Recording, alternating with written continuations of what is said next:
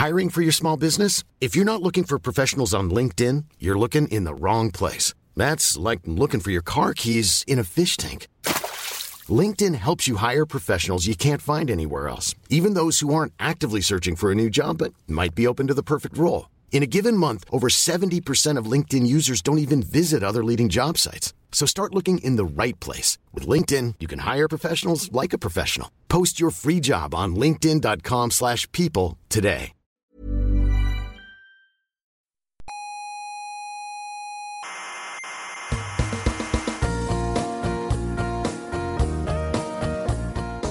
Aquí comienza Coffee Break, la tertulia semanal de la actualidad científica. ¿Cuántas estrellas tiene la Vía Láctea? Entre 200.000 y 300.000 millones. ¿Cómo lo saben? ¿Las han contado? ¿Acaso las han contado? No, hombre, no, lo que se ha hecho es un estudio... Soberbios, científicos soberbios.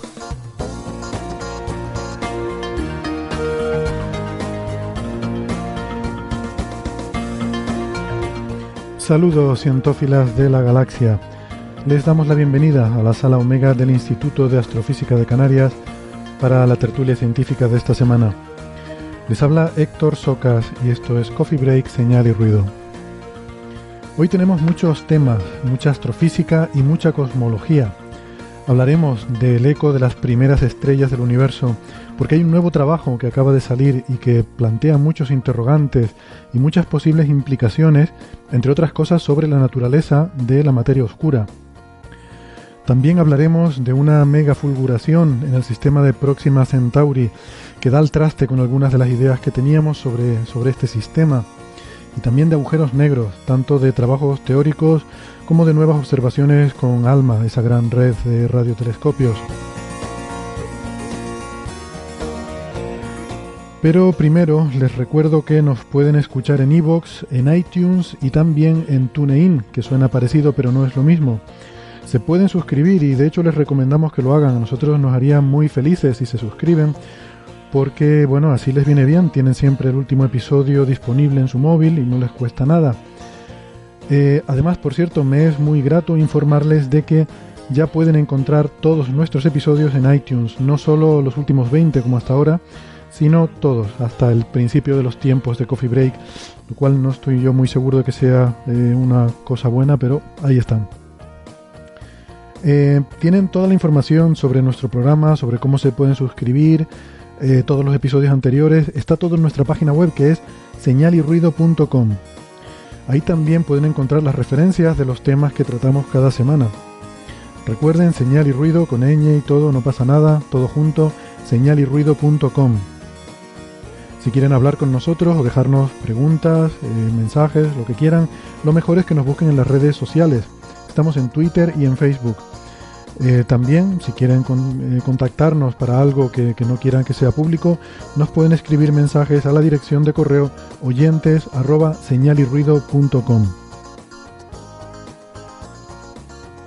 Estamos en varias emisoras de radio. En Canarias, en Icoden Daute Radio, Radio El Día, Radio ECA y Ondas Yaiza. En Madrid, en Onda Pedriza. En Aragón, en Radio Ebro. Y en Argentina, en la FM 99.9 de Mar del Plata. En nuestra página web tienen los horarios y las frecuencias de estas eh, emisoras. Para hablar de todos estos temas tan interesantes, aquí en la sala Omega me acompaña Julio Castro. Hola Julio. ¿Qué tal Héctor? Y también Héctor Vives. Hola Héctor. Muy buenas. Ambos investigadores en el Instituto de Astrofísica de Canarias. Eh, en el telescopio anglo-australiano tenemos a nuestro amigo Ángel López Sánchez. Hola Ángel. Hola, ¿qué tal? Buenas noches. De verdad que hoy sí que no me responsabilizo de cómo salga y cómo hable, ¿eh? ¿Qué hora es? Dinos siempre qué hora es. 3 y 23 de la mañana. Hola. Ah, bueno, muy bien. Está bien. Tengo de noche, esta es mi, mi, décima noche seguida. ¿Décima noche seguida? Eran 11, ¿no? Al final. Sí, mañana, mañana es la última. Tengo un descansito de cuatro, de cuatro, de cinco días, me voy al telescopio y me tiro otro, una semana allí también. Pero esos cinco días tienes que estar durmiendo. Empiezas el primero y acabas el último. Eh, pues no, porque tengo un montón de reuniones. El lunes, Ay. martes y miércoles va a ser San Reunión. Ay. Pero aunque nos desviemos, normalmente los turnos, la, los runs son de, de tan largos, de 10 noches, o eso es o eh, fue excepcional. No, perdón, es que claro, es que esto es una cosa que estoy intentando decir por las redes sociales o por cuando lo tal. Que esto no, so, no estoy astrónomo de soporte, que son mis observaciones, que esto claro. es mi proyecto. Y tiene y te tienes que pegar el run así 10 días y o 20 días en un mes y tal de me han dado 10 días seguidos, pues... Te han dado 10 días. Si Ángel fuera peor investigador, le daba menos tiempo y dormía más. Claro, tú estás, tú estás en el CAR. Pues será eso, ¿no? E-, este semestre he conseguido 29, 29 noches. Eso es mucho, tú estás, tú estás en el CAR, tramposo. Eso es mucho, sí, ahí vamos, ahí hay gato cerrado. Ahí gato encerrado. O estás mandando jamones. Mi trabajo me ha costado. Están mandando jamones. Tendría que empezar a dejarme tonterías de divulgación, porque ya tanto divulgación todo el mundo me dice, este tío sí, divulgación, cacho, Pero coño, que en mi ciencia yo también hago un montón de cosas chulas. Pues sí, señor, muy bien. Y aquí las contaremos. Cuando tenga los resultados, eh, avisas y los contamos aquí. Bueno, vamos a, vamos a empezar el programa. Mm, yo me quería poner serio un momentito, solo un momentito, de verdad. Y es porque mm, ustedes saben que les pedimos pues, que, nos envíen sus mensajes con sus cosas, sus consultas. Y de vez en cuando nos llegan, entre todos esos mensajes que, que la verdad es que son muchos y que no les pedimos disculpas porque no tenemos tiempo de sacarlos eh, aquí en el programa y, y, hace tiempo que no damos abasto ni siquiera para sacar alguno. Eh, sin embargo, los leemos todos, como les digo, y de vez en cuando nos llega algún mensaje que, que realmente no, nos emociona, ¿no? Eh, yo les confieso que a mí alguno me, ha puesto la carne de gallina y eso pues en cualquier caso los compartimos entre nosotros, eh, porque algunos son un poco privados y mm, los compartimos entre nosotros, los comentamos, etcétera.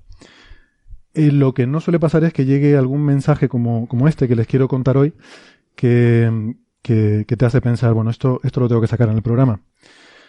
Y, es un mensaje que recibimos estos días, eh, no está firmado, no, no, pone el nombre de la persona que lo envía, aunque eh, aquí en su dirección de correo pone Nogor.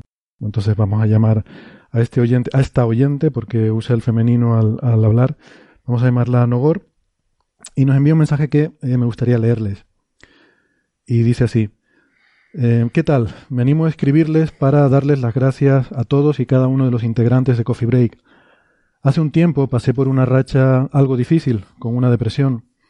Como efecto de la misma dejé de hacer las cosas que me interesaban y eso incluía escucharlos. Pero un buen día decidí retomar los episodios que había dejado de escuchar nuevamente y volví a enamorarme del mundo y de sus maravillas. Desde el primer día que por casualidad di con su programa, pese a quedar con muchas dudas, quedé encantada con la forma en cómo comparten la ciencia y me hice fan al momento. Me siento como si fueran esa mano amiga que eh, diciéndome, mira, no todo está tan mal, y me inyectaron de nuevo las ganas de salir adelante y de buscar ayuda. Nuevamente, muchas gracias por el tiempo que nos regalan a las escuchas cada semana. Eh, su trabajo es grandísimo y tiene impactos tan positivos como ocurre conmigo. Quería que lo supieran, son grandes personas. Saludos. Pues, pues nada, le mandamos un, abrazo muy cariñoso a, Nogor eh, y yo quería pues aprovechar esta ocasión para, eh, bueno, para recordar a la gente que, la depresión es una, es una enfermedad, como, como otra cualquiera. Eh, no es muy conocida. Hay mucha gente que piensa que la depresión es estar triste y, siempre hay pues el, típico bien intencionado que te dice aquello de no estés triste si todo te va bien. Todo está bien, no tienes por qué estar triste. Yo siempre digo que eso es una tontería como anímate, que... ¿no? Anímate, ¿no? Como si... Y eso es como al que le duele una úlcera, decirle, pero hombre, no pasa nada, que no te duela. Mm. No, no puedes que no te duela, ¿no? Y y, son cosas diferentes, ¿no? Si, si eh, pues se te ha muerto un ser querido y eso te hace estar triste, eso es estar triste, no es estar deprimido.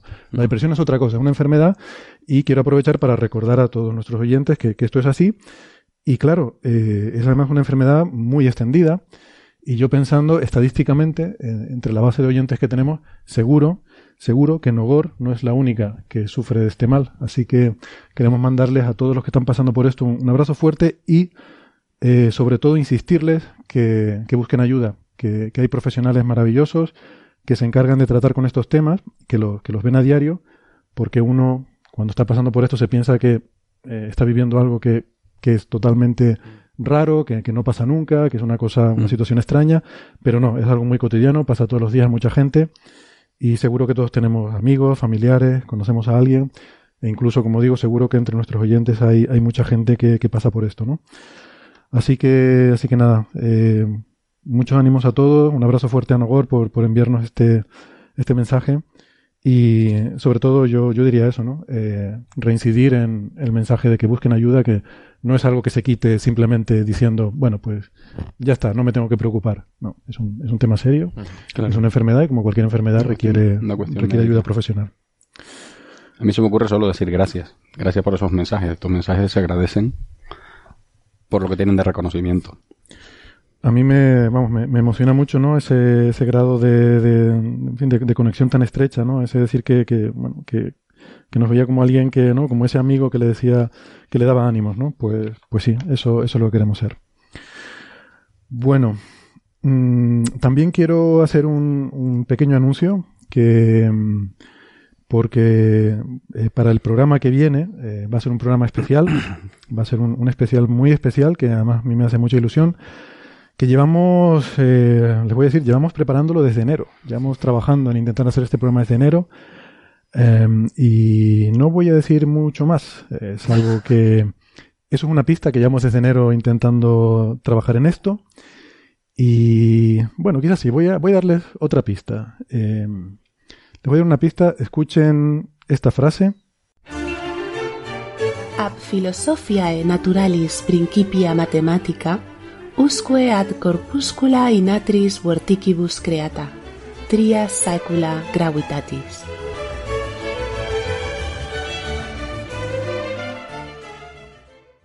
Ah, y aquí lo vamos a dejar. Mm, Les pido que si alguien cree que ha descifrado la incógnita y sabe cuál va a ser el tema de nuestro próximo programa, le invitamos a que eh, nos lo envíe en privado a nuestra dirección de correo oyentes arroba señalirruido.com y la próxima semana pondremos el listado de los oyentes que Hay- nos han hay enviado. premio. Podríamos poner un premio, ¿no? ¿Qué les Sí, parece? hombre, sí. Sí. Venga, al primero que lo acierte le ponemos un premio. Pero por favor no lo, no lo digan públicamente, envíenoslo en privado y dentro de una semana por- haremos pública la lista de todos los que nos hayan enviado la respuesta correcta. Y si hay alguna incorrecta pero divertida, pues también la pondremos. Esto es como los premios y castigos estos que dices en calienta a los niños, ¿no? Todavía no tenemos el premio, pero alguno habrá. Alguna habrá. Algo se podrá hacer. A ver, Julio, me has puesto en un compromiso, que es algo baratito, porque sabes que aquí lo, lo pagamos nosotros. Sí, sí, aquí tenemos, normalmente tenemos botellas de agua y, De hecho, yo, y yo propongo, y- propongo que, El lo, ¿eh? que el regalo brownie, sí. que lo ponga Julio. Bueno, podemos pensar en algo. No, sí, algo, sí. algo sí, algo, algo, Algo, algo habrá, venga. Algo habrá, venga. Bien, pues eso será la semana que viene. Mm, eh, vamos entonces con lo de esta semana. Eh, Ángel, tú querías hacer una aclaración sobre un- unos comentarios, ¿verdad? La semana pasada sobre las aperturas de- del VLT y algo de confusión que hubo, ¿no? Con el, uso conjunto de los telescopios del VLT. Ya que estuvimos, cuando estuvimos hablando de cuando se combinan los telescopios de- del VLT, que qué tamaño tiene el conjunto. Y lo que hay que recordar es que los telescopios, eh, la- la- las cuatro unidades de- del VLT, que significa Very Large Telescope, un telescopio muy grande del Observatorio Europeo Austral, en el Observatorio de Paranal, en Chile. Cada una de, estas, de estos telescopios tiene un diámetro de 8,2 metros. Ujú. Entonces, claro, de- de- a partir de ahí es cuando uno empieza a hacer los cálculos, ¿no? Y, cómo, cómo podría, si se pueden, pues, combinarlo con los distintos los distintos eh, espejos.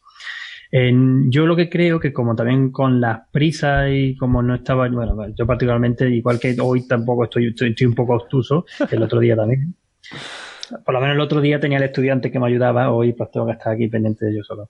Eh, perdón. Eh, lo que no quedó claro es que, claro, que el- el- el- una cosa es el diámetro y otra cosa es el radio. Que en verdad, para, para saber el área colectora, para saber cómo es más de grande uno que otro, o, o cuando los combinas todos, va con el radio. Entonces, claro, 8,2 metros, el radio 4,1 metro, serían cuatro veces 4,1 metro. O sea, cuatro veces más grande en la capacidad de, de, de recolectora. Va con el cuadrado del, o sea, del área, que al final es lo que nos interesa. La capacidad de recoger eh, fotones de un espejo va con el área, Con, con que, el va, área. que va con el cuadrado, ¿no? Entonces un telescopio que tenga el doble de, de, de radio tiene cuatro veces más área, ¿no? Lo que pasa es que lo interesante de combinar los VLT es combinarlos en el sentido interferométrico, o sea, combinar su resolución espacial, claro, porque realmente Claro, están de- no tienen la misma fase los cuatro espejos, o sea, son Sí. cuatro telescopios independientes, salvo que hagas interferometría, y entonces la resolución es equivalente al, al, diámetro de los dos puntos de los, de los dos más separados. Sí. Eh, O sea, tendríamos- Lo cual no en- implica que tengas un telescopio de ese diámetro. Claro. No, no. Pero desde el punto de vista de la resolución angular potencial, porque la interferometría es muy sensible a, Sí, sí, a pero fuentes eso de es, error, pero bueno. ese otro aspecto todavía más complicado, aspecto, ¿no? lo Pero digo. lo que se- la, la discusión que había era, el, sobre área, el área. sobre el área, Que claro, el área colectora es equivalente al cuádruple, solamente, ¿no? Claro, o sea, la cuestión es que si tú. Porque la, eh, el asunto venía de decir que cuando tú juntas los 4, 8 metros del VLT, tienes un telescopio equivalente a uno de 16 metros.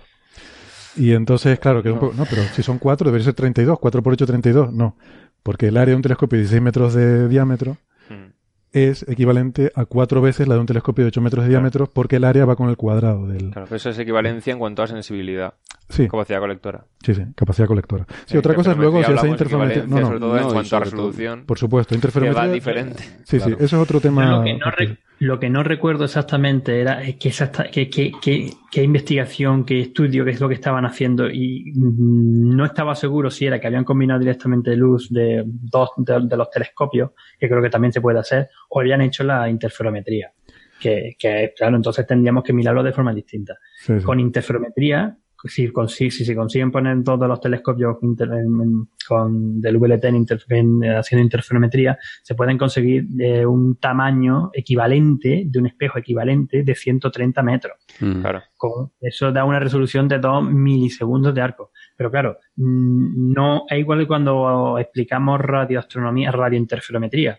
Que tenga antenas separadas kilómetros no significa, aunque la resolución angular que consiga sea la, la de un espejo o la de un radiotelescopio, un instrumento de kilómetros, la sensibilidad no es la misma, pues porque tiene un montón de agujeros. Solamente Claro, tiene unas partes que es donde recibe, Claro, pero la mayor parte del espejo ese virtual de 130 metros, digamos, es- vacío, no, no, no recoge, no es sensible. Sí, sí. De hecho, suele estar limitado porque en el fondo lo que tienes es que cubrir frecuencias espaciales. Por eso los interferómetros mueven.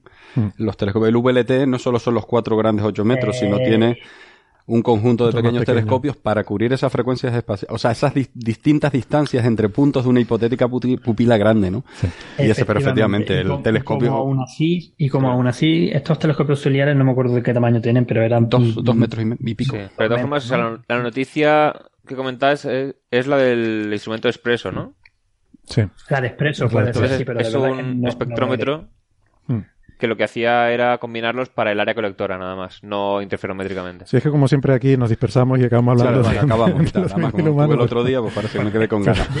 De, de- de ahí, de ahí era, y también por eso era por hacer la, la historia, ¿no? Que, que eh, Vale. una cosa es un- cuánto es el área colectora y otra cosa Claro. es. Exacto, vamos, el Sí, radio. no, lo, lo sencillo era el, el tema geométrico, ¿no? Venga. Que, el, que el área el área colectora de, de un telescopio el doble de grande es como la de cuatro telescopios del tamaño original. Sí. Bueno, simplemente eso. Ah, gracias a nuestro oyente Guillermo Matov que no- nos, hizo, nos hizo llegar también el, el comentario sobre esto. Eh, y por último, ya para terminar la sección de cosas breves, aunque no sé si esto va a ser tan breve porque estábamos discutiéndolo antes aquí fuera de micro y nos hemos tirado un ratito, pero vamos a ver. Yo quería eh, dar uno de estos palitos mm, que damos a veces a algunos, en este caso no a los medios de comunicación, porque yo creo que los medios de comunicación parten de una nota de prensa eh, y a partir de ahí desarrollan su noticia, pero hemos visto unas noticias que ha sido muy confusa, que ha generado mucha confusión, eh, mucha gente nos ha estado enviando mensajes preguntándonos qué es esto de la noticia que han visto, de que han descubierto que uno puede entrar a un agujero negro, borrar su pasado y salir con una infinidad de futuros por delante, como si fuera una especie de amnistía cuando uno tiene un pasado delictivo o pecaminoso, puedes ir ahí, te purificas en el fuego purificador del agujero negro y sales con todo el abanico, con toda, toda tu, tu vida eh, por delante purificada y redimidos tus pecados anteriores. Es como ¿no? un confesionario. Es como un confesionario gigante. Confesionario cósmico. Eh, entonces, bueno, yo me gustaría aclarar un par de... ¿Quién se lo ha sacado, Héctor? ¿Quién se ha sacado eso? Ya que cuando Los de lo- lo Berkeley. hemos estado también eh, hablando antes, aunque bueno, yo estaba pendiente del telescopio, pero lo estaba escuchando y digo, ¿pero quién se ha sacado esta historia? Esto viene No, esto parte de de... un estudio muy interesante, sí. Sí, de hay- base, ¿no? Hay un paper interesante y una nota de prensa de la Universidad de, Per- de Berkeley que es horrible. De hecho, me la estoy apuntando ya como candidato a premio Ruido de 2018. Y el asunto es el siguiente. Mira, hay un artículo que salió en Physical Review Letters eh, mm, del 17 de enero que lo firman investigadores eh, portugueses, canadienses del Perimeter Institute de Física Teórica, del Departamento de Matemáticas de la Universidad de Berkeley, de la Universidad de, de, De Lisboa, ¿no? de Lisboa eh, y también Utrecht? de Utrecht, exactamente. O sea, es un equipo bastante internacional. El artículo está firmado por Cardoso, Costa, de Stonis, Hintz y, y Jansen. Eh, esta firma es alfabética. Eh, o eso ha dado la casualidad de que los seis han coincidido En orden en alfabético. orden alfa- puede ser los cinco, perdón. Pero tiene pinta, además en física teórica se suele firmar alfabéticamente, por lo que me han dicho. Y eh, el artículo es muy complejo, eh, pero es un artículo sobre matemáticas, ¿vale? Y física teórica. Esto no tiene nada que ver con astronautas ni cosas de esta. Ahora, ahora decimos lo- de lo que va. Y de esto salió una nota de prensa de la Universidad de Berkeley diciendo que un matemático de Berkeley, ignorando completamente a sus cinco compañeros, Los cuatro, ¿no? Eran cinco. o total. los cuatro, perdón, eran No, cinco, nosotros, vamos. y el de Berkeley es el cuarto, cuarto de cinco, pero que bueno, que a lo mejor es el que hizo más trabajo, no lo sé. Eh, porque igual están por orden alfabético, pero ya, ya de por ahí ya empieza a sentarme mal la cosa, ¿no? Porque hay también esta moda en las notas de prensa de sobreenfatizar el trabajo que ha hecho el de tu casa. Claro. Claro. Eso ya de por sí me sienta mal, pero luego encima mm, dicen cosas que el artículo no dice en ningún momento. Que ya lo hemos dicho varias veces, que hay que, hay que venderse, hay que venderse, y así, así estamos llevando las cosas, los extremos en los Sí. que estamos Bueno, por ahí, ese era parte del debate que teníamos, eh, que no procede ahora a gastar tiempo en él, ¿no? Pero que es un debate, ese es el debate de calado, de más calado, en la frontera entre el necesario, la necesaria necesidad de impacto en la ciencia y lo positivo de ese impacto cuando tú logras que una noticia llegue al público general, en la prensa generalista, y el no pasarte en la frontera de llegar, de pasar al sensacionalismo, podríamos decir. Y, y hay una frontera que probablemente es difusa, pero como pues comentábamos antes, Héctor comentaba, eh, probablemente esta nota de prensa claramente está al otro lado. O sea, pueden que hayan algunos que estén en la frontera y otros se pasan. Y sí es verdad que es un compromiso, hay que venderse, pero hay que tener cuidado. Porque puede generar conceptos falsos y, más confusión que, divulgación positiva. Entonces, bueno, te, voy a pedir, Julio, entonces si quieres que comente un poco el paper ya que lo has leído, o, la, situación esta, yo lo, lo resumiré simplemente diciendo que eh, sabemos que en un agujero negro mm, eh, pues es, un, es un objeto muy, muy peculiar y, y el concepto este de entrar a un agujero negro es un concepto del que se habla, pero siempre metafóricamente, siempre desde un punto de vista teórico-matemático, porque en la práctica, mm, lo hemos comentado en el programa, incluso en algunos calculitos que hemos puesto, hay muchas muertes que uno sufre al acercarse a un agujero negro por Claro, muchísimas razones. Claro, claro. Desde la radiación del disco de acreción, temperaturas más calientes que la del Sol, eh, campos magnéticos que te paran el corazón, eh, luego ya por no hablar de las mareas gravitacionales, que es cierto, que es una cosa que se dice mucho ahora, sobre todo después de Interstellar, que un agujero negro muy grande, muy masivo, tú puedes cruzar el horizonte, cuanto más masivo sea, más lejos está el horizonte del centro, y por tanto, menos fuerza de marea sufres en el horizonte. Entonces, para los agujeros negros supermasivos, como los que estudia aquí mi tocayo, tú podrías, teóricamente, eh, quiero decir teóricamente, si no, te, si no te mata todo lo anterior, Eso te iba a decir. Solo desde ese, desde Si no- ese parámetro. si no te mata todo lo Si anterior, no te mata tanto. las fuerzas de marea al cruzar el horizonte no te despedazarían. Pero en cualquier caso, eh, eh, o sea, lo único que puedes hacer una vez que entras en el horizonte es caer hacia el centro. Y a, y a partir de ahí, la fuerza de marea va a ir aumentando, llegar a un punto en el que, Claro. seas lo que seas, incluso el adamantio de, de Wolverine, acaba siendo destrozado. O sea, no, La fuerza de marea vendrían a ser lo que te termina deformando, te va est- es- estrujando, no sé cómo decir, hasta el punto que te puedes llegar a convertir en una hilera de átomos e incluso Espaguetificación. una espa- espaguetificación, efectivamente. Ese término no, lo no leí. es broma, existe ese término. ¿eh? Espaguetificación. Término técnico. Pero que es muy gráfico, ya se entiende. Es muy gráfico. Sí, Porque te tira sobre todo más en una dirección que en otra, ¿no? Claro. Y, pero lo rompe todo, hasta los átomos. ¿no? claro, es que llegan... Entonces, decir que puedes entrar en un agujero negro, mm, vamos a ver. mm, Como puedes entrar, respeto. puedes. Sí, como puedes entrar puedes, pero no vas a sobrevivir. ¿En qué estado? No, pero es que además esto de si no, si no has muerto antes, por todo lo que te mata antes. Pero no es que bueno. te mueras, es que desapareces. Es que si te conviertes en átomos y tal, es como... Y luego los átomos también desaparecen. Claro, es como eso que decimos, somos Claro. polvo de estrellas, pero no somos estrellas. O sea, evidentemente todos los elementos químicos se formaron en estrellas, pero y nosotros estamos compuestos de elementos químicos, por lo tanto, de alguna manera somos, se usa mucho, ¿no? Ese símil que además es muy, está, es, muy, muy celebrado en divulgación, pero no somos estrellas. Pues Exactamente. esto es lo mismo, llega un momento, no, pas- podrías llegar a pasar, pero si ya te han desmembrado en átomos, pues ya no eres nada, ¿no? No eres desde luego un astronauta. Entonces, bueno, en física teórica se hacen experimentos mentales para intentar testear estas teorías Hmm. y, y ver qué pasaría, más que nada buscando paradojas, ¿no? Los teóricos están ahí buscando paradojas y formas de ver si pueden romper la teoría y tal. ¿Por qué los agujeros negros son súper interesantes? Porque hay una singularidad. Es decir, ahí en el centro del agujero negro falla la relatividad general. Y eso es, bueno, en lo que se está... Falla todo ello, claro, que no...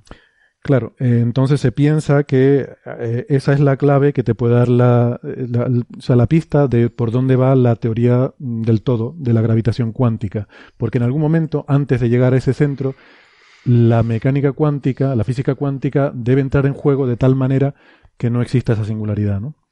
Bueno, da igual. Total, que la cuestión de esto es decir, hay, un, hay una conjetura que la, la, la conjeturó, perdón por la redundancia, Roger Penrose, que es la de la censura cósmica, que es muy famosa. Dice que, bueno, la relatividad permite que existan singularidades, pero no pueden estar desnudas. Es decir, tienen que estar envueltas por un horizonte de tal manera que están aisladas del resto del universo. No puedes acceder a ellas. No puedes acceder. O puedes acceder, pero si entras ya no puedes contárselo O sea, a nadie fuera. Exactamente. Eso es lo que nos dice el horizonte, ¿no? Que está, ta- está tapando la singularidad de forma que no hay manera de que desde fuera se pueda saber lo que hay dentro. Esta conjetura no es un teorema, no es algo que esté demostrado, es una hipótesis de Penrose que parece muy razonable. Y hay gente que ha trabajado en encontrar contraejemplos. Y algunos se han encontrado, pero son casos así como muy patológicos, ¿no? Este paper lo que hace es presentar otro contraejemplo. Pero es un buen contraejemplo. Eh, quiero decir que es un buen paper porque una de las cuestiones que, que se criticaba, que es lo de la crítica esa de, de Stephen Hawking, ¿no? O sea, no puedes encontrar un contraejemplo que sea tan exótico que no tenga signif- un significado mínimamente físico, con, aunque sea de probabilidad muy baja de, que, de existencia en el universo. Y esta gente, bueno, pues plantea un tipo muy particular de agujero negro para encontrar una posible violación de ese de esa conjetura de la censura cósmica. Y eh, a mí me parece realmente es muy interesante lo que han logrado porque traspasan el horizonte de sucesos de tal manera o permiten que encuentren una solución o un mecanismo por el cual se podría llegar a traspasar y lo que llaman el horizonte de Cauchy por el cual además se que la, la parte interesante es que encuentran una solución matemática basada en un eh, eh, objeto como un agujero negro altamente cargado, que es muy probable que no exista ninguno, como ellos con dicen. carga eléctrica, ¿eh? Con carga eléctrica, claro, pero que lo asocian además a cualquier... Ellos tratan de hacer un paralelismo con cualquier otro agujero negro con spin, con... Lo importante es que es un, un objeto que potencialmente podría Es existir. que, es que hay una analogía, por lo visto, que yo no la conozco, pero hay una analogía entre agujeros negros con carga eléctrica y en rotación, que no entiendo muy bien por qué, pero las, las ecuaciones son similares. Que los agujeros negros se describen normalmente con tres parámetros. Uno es la masa, Mm. otro es su momento angular y otro es su carga. Entonces, cambiando el momento angular, variaron algunas cosas que, a ver, esto sí que es realista, porque los agujeros negros que observamos, muchos sí que están rotando, Sí. pero cambiando la carga, ahí ya es menos físico el tema, Mm. porque un objeto con una carga de un signo atrae cargas opuestas hasta que se queda neutro. O sea, si una cosa es muy grande, la Tierra entera, si toda fuera de cargas positivas, bueno, primero se repelerían entre sí, pero si fuera un agujero negro que no permite Mm. que escapen, atraería un montón de cargas negativas hacia sí, Hasta que se compensa. hasta que se compensa. Que esa es la, lo que le Entonces, ocurre a la claro, carga. tener un agujero negro de no sé cuánto pesa la masa del Sol y que buena parte de esa masa sea en carga de un signo solamente, No en vez de sentido. positivo o negativo. Es un objeto complicado. Claro. Es un objeto complicado. Pues se suelen usar muchas veces cuando hay algún paper de... Descubre una forma en la que sí que se podría atravesar un agujero de gusano. tal. Muchas veces usan agujeros negros cargados. O sea, se ve que ponerle la carga eléctrica de un valor bastante grande permite hacer cosas matemáticas ahí. Claro, porque la relacionan precisamente con el, la... Ay, con el momento angular. Vale. Eso es lo que tratan de hacer. Por eso hacen el paralelismo con Porque el yo, no lo entiendo muy bien, porque el, el momento angular tiene una propiedad que es una, una rotura de simetría esférica, eh, mientras que un agujero negro cargado sigue siendo de simetría esférica igual. Creo que tiene que Bueno. ver con el, una cuestión, a- es un, una discusión a nivel de energía, de energía potencial del campo. Ah. Al, meterle, ener- al meterle una carga estás incrementando la energía potencial de ese campo, digamos. Vale. Que es lo que no Entonces, eh, creo que va por ahí la analogía. Y Yo, desde luego, no soy especialista en matemáticas de agujeros negros Yo en física teórica tampoco. y en física teórica, ¿no? Pero sí que creo que va por ahí la analogía. O sea, el momento angular en el fondo es una cantidad de energía, es como si fuera una batería en el fondo que tiene un sistema, porque la- el momento angular sí se puede conservar, mientras que la carga tiende a equilibrarse. Entonces, en el momento en el que haces la analogía con un sistema cargado, pues estás metiendo una energía que puedes tú modular, ¿no? Y esa, precisamente, esa modulación de energía es la que, en el trabajo de estos autores, pues compensaría una de las singularidades que se producen teóricamente, llevando las ecuaciones teóricas de la relatividad, cuando tú te vas aproximando a este horizonte de, de, de Cauchy, que es el de que el- vas ganando el tiempo Mm. Perdona, nos dice Ángel que tiene que ir un minuto a cambiar el campo. No hay problema, Ángel. Vale. Eh, Perdón, nosotros perdón, sí- no, no Bueno, lo he dicho que- antes. es que me encanta el bueno, riguroso directo, ¿eh? Es que Ángel está ahora mismo observando esto. No, no, yo quiero contarlo. Él nos, nos lo apuntó en un papelito, pero yo quería Para que no nuestros molestar. oyentes... Sí, sí, sí. Claro, sí. para, no sepan. mole- para no molestar y de Vale. hecho ahora silencio porque si no vais a empezar a escuchar los ruidos estos de que hace el- el- el- el- la máquina esta. No, déjalo, déjalo. Queremos ir la máquina. Sí, sí, yo creo que no molesta. Vamos, bueno, Ya de fondo hablando en inglés con el operador del teléfono. Déjalo, déjalo. Nosotros seguimos aquí hablando del agujero negro y tú sigue, tú sigue con... a lo tuyo, a lo tuyo. eh. Déjalo puesto, que queremos oír el ruido. Vosotros, vosotros sabréis. Vamos a ir, vamos a ir ruido de- del interior Esto es de la riguroso directo. Tenemos ya reporteros directamente en el campo de batalla.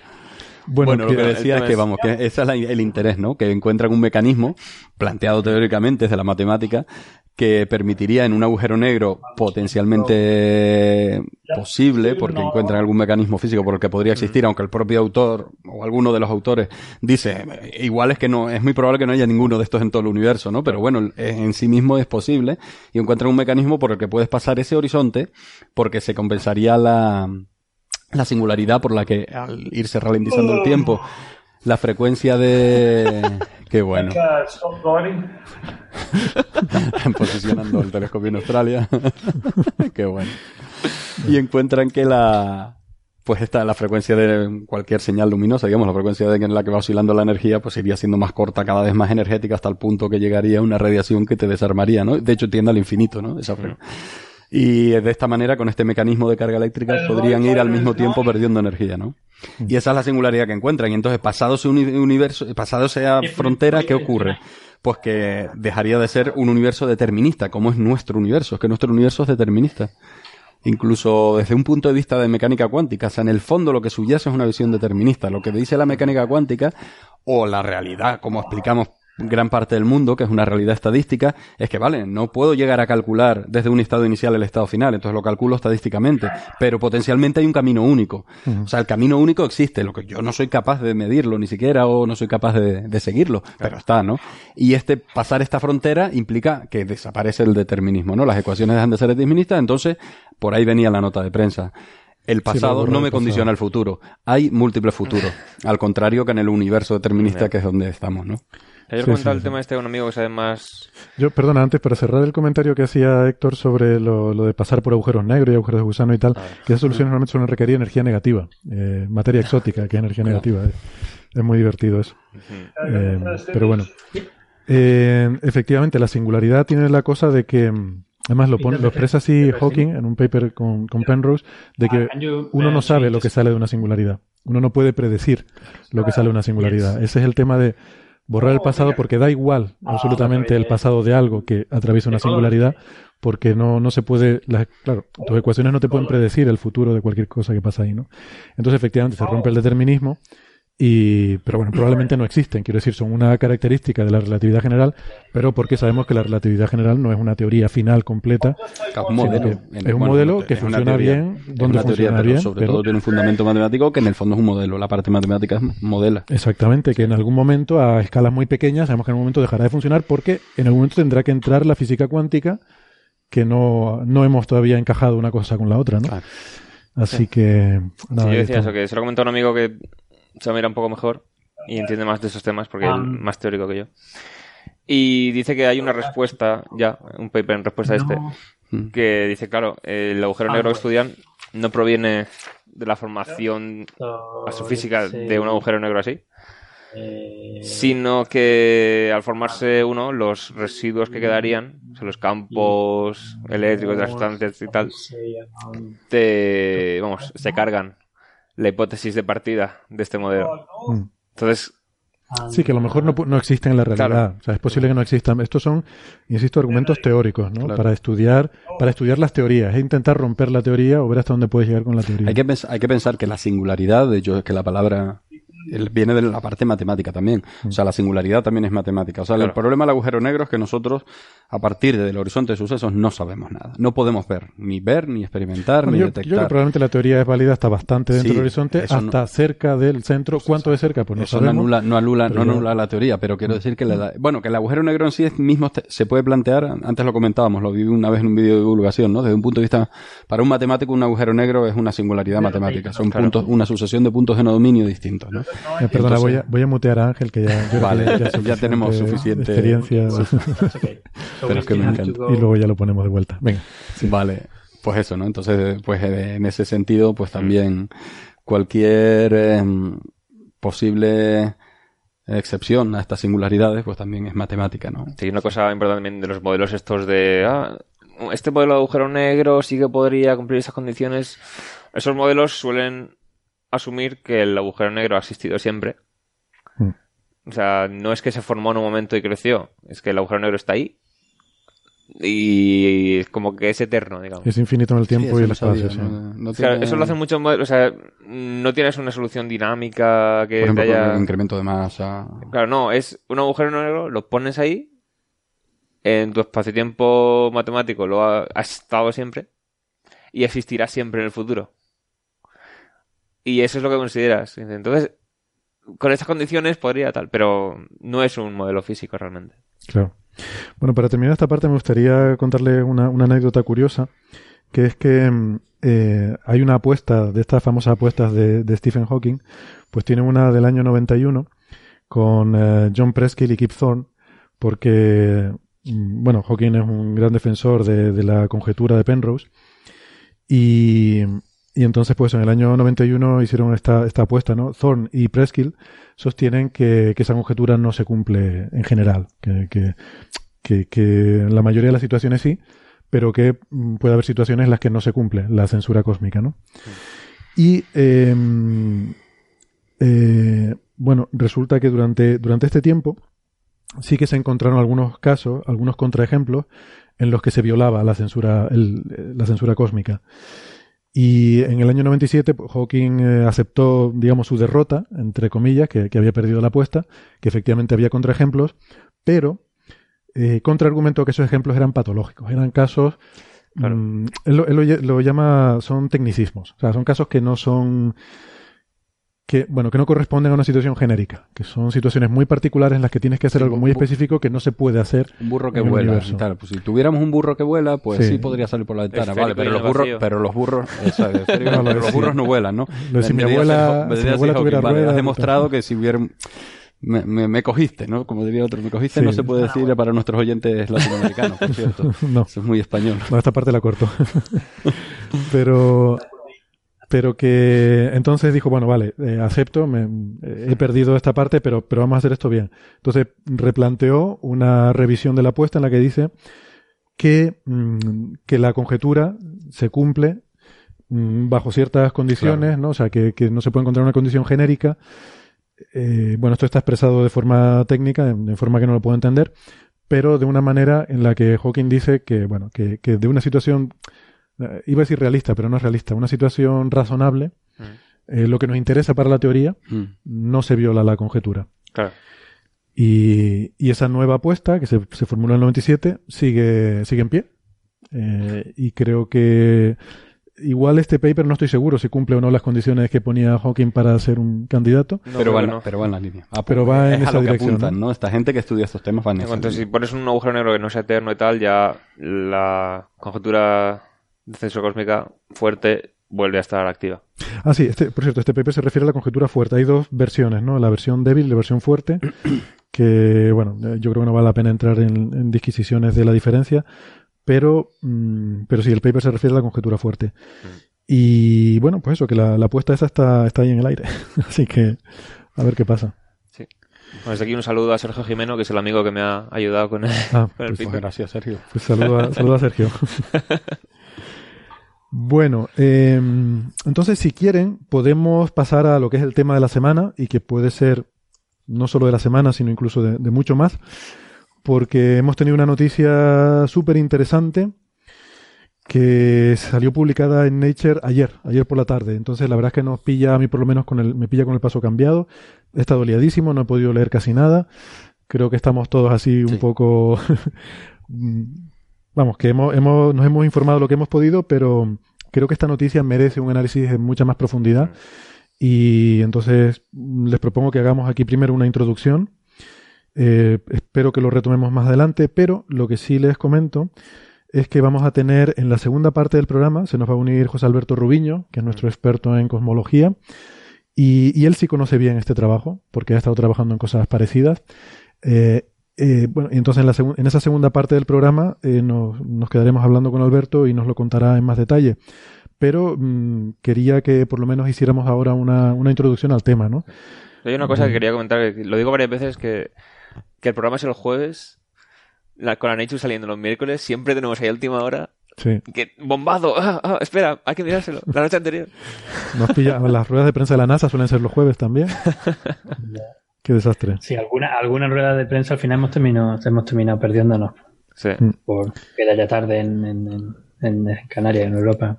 Pero bueno, Yo, yo todavía tengo más, más culpa porque a mí me llegó la nota de prensa el viernes de la semana pasada o algo así. Oh. Y lo siento mucho, es que no he tenido posibilidad. Con No, todo sí, el jaleo que tengo con las observaciones, más el fin de semana haciendo doblete con, con charlas de divulgación y observaciones con astrónomos aficionados. Pues- no, pero y además que esto eh, tiene que ver con Australia también, este trabajo que se ha Por- hecho.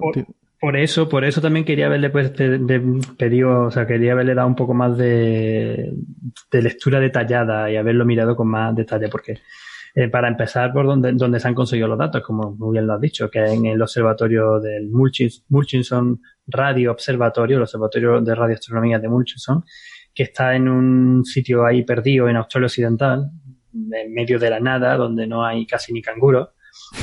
Y que donde se está. O sea que no, sabes dónde, con quién dejar los niños cuando tienes que ir a observar. Por ejemplo. No, no, allí no, no, no, ni, ni seguro ni nada.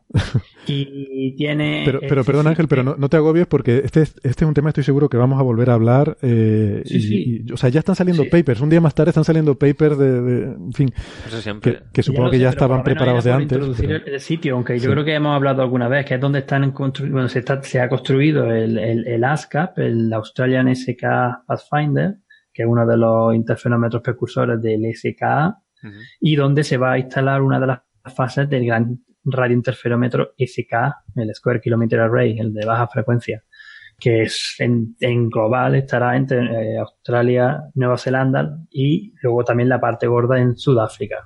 Claro. Mm. Que en cuanto a interferometría tendrá las distancias eso, entre Sudáfrica y Australia, pero el nombre lo dice en cuanto a sensibilidad, que es como tener el Claro, equivalente no. de un de un kilómetro cuadrado de apertura. Sí, eso es como, como lo que hemos estado hablando, como lo que hemos estado hablando antes. De, de, de, de colectora de área tiene Sí, que sí. tener un kilómetro cuadrado, por eso se le llama Square Kilometer Array. Sí. Lo que pasa es que, que ya se ha diferenciado en como dos tipos de subinstrumentos Sí. ¿no? O sea, de, de- de- de observatorio. Uno que es el de las altas frecuencias, por ejemplo, el no- normal es donde observamos la línea que vamos a hablar ahora, la línea del, Ujú. del hidrógeno de 1,4 GHz, que es la línea del hidrógeno difuso, la que yo he observado y también os he contado muchas veces, que esa se observa a longitudes de onda centimétricas. Mientras que si nos vas todavía a más bajas frecuencias, donde ya no estamos hablando de gigahercios, sino de eh, kilohercios y megahercios, kilohercios, cosas muy, muy, muy bajas frecuencias, estas pues son un tipo de antenas muy distintas. Mm. Claro. Porque ahora vamos a contar cómo, cómo, cómo es el instrumento con el que está hecho este estudio. Sí. O sea que Bueno, déjame, muy- déjame introducir entonces, simplemente decir que ha salido una letter en Nature que está firmada por cinco autores. Cinco autores. Eh, se llaman Bowman, Rogers, Monsalve. eh, este es chileno, por cierto, Raúl Monsalve. Eh, Motzen y, y Maes. Y son básicamente de. Fundamentalmente de, de la Universidad Estatal de Arizona.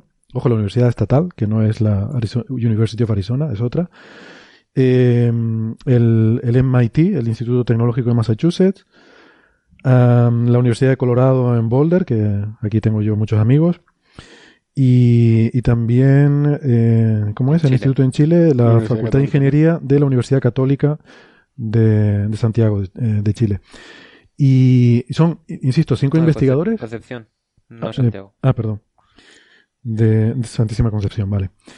Son cinco investigadores con un montaje instrumental muy simple. Ahora Ángel eh, igual tiene más información, pero vamos, tú ves las fotos de aquello y no parece precisamente una gran instalación radioastronómica. No, no, la verdad es que las Ni fotos muchísimo son, menos. Parece una mesa. las fotos son es una decepcionantes. mesa, es una mesa de metal. Las fotos son No decepcionantes. ve la foto, es una- Porque yo también lo miré con cierta curiosidad y dije yo, ah, vale. Y sin embargo, esto, si este trabajo se confirma, si esto se confirma, esto es un bombazo que estamos hablando incluso de posible resultado de nivel premio Nobel. Sí, porque no sería cambia, descartable.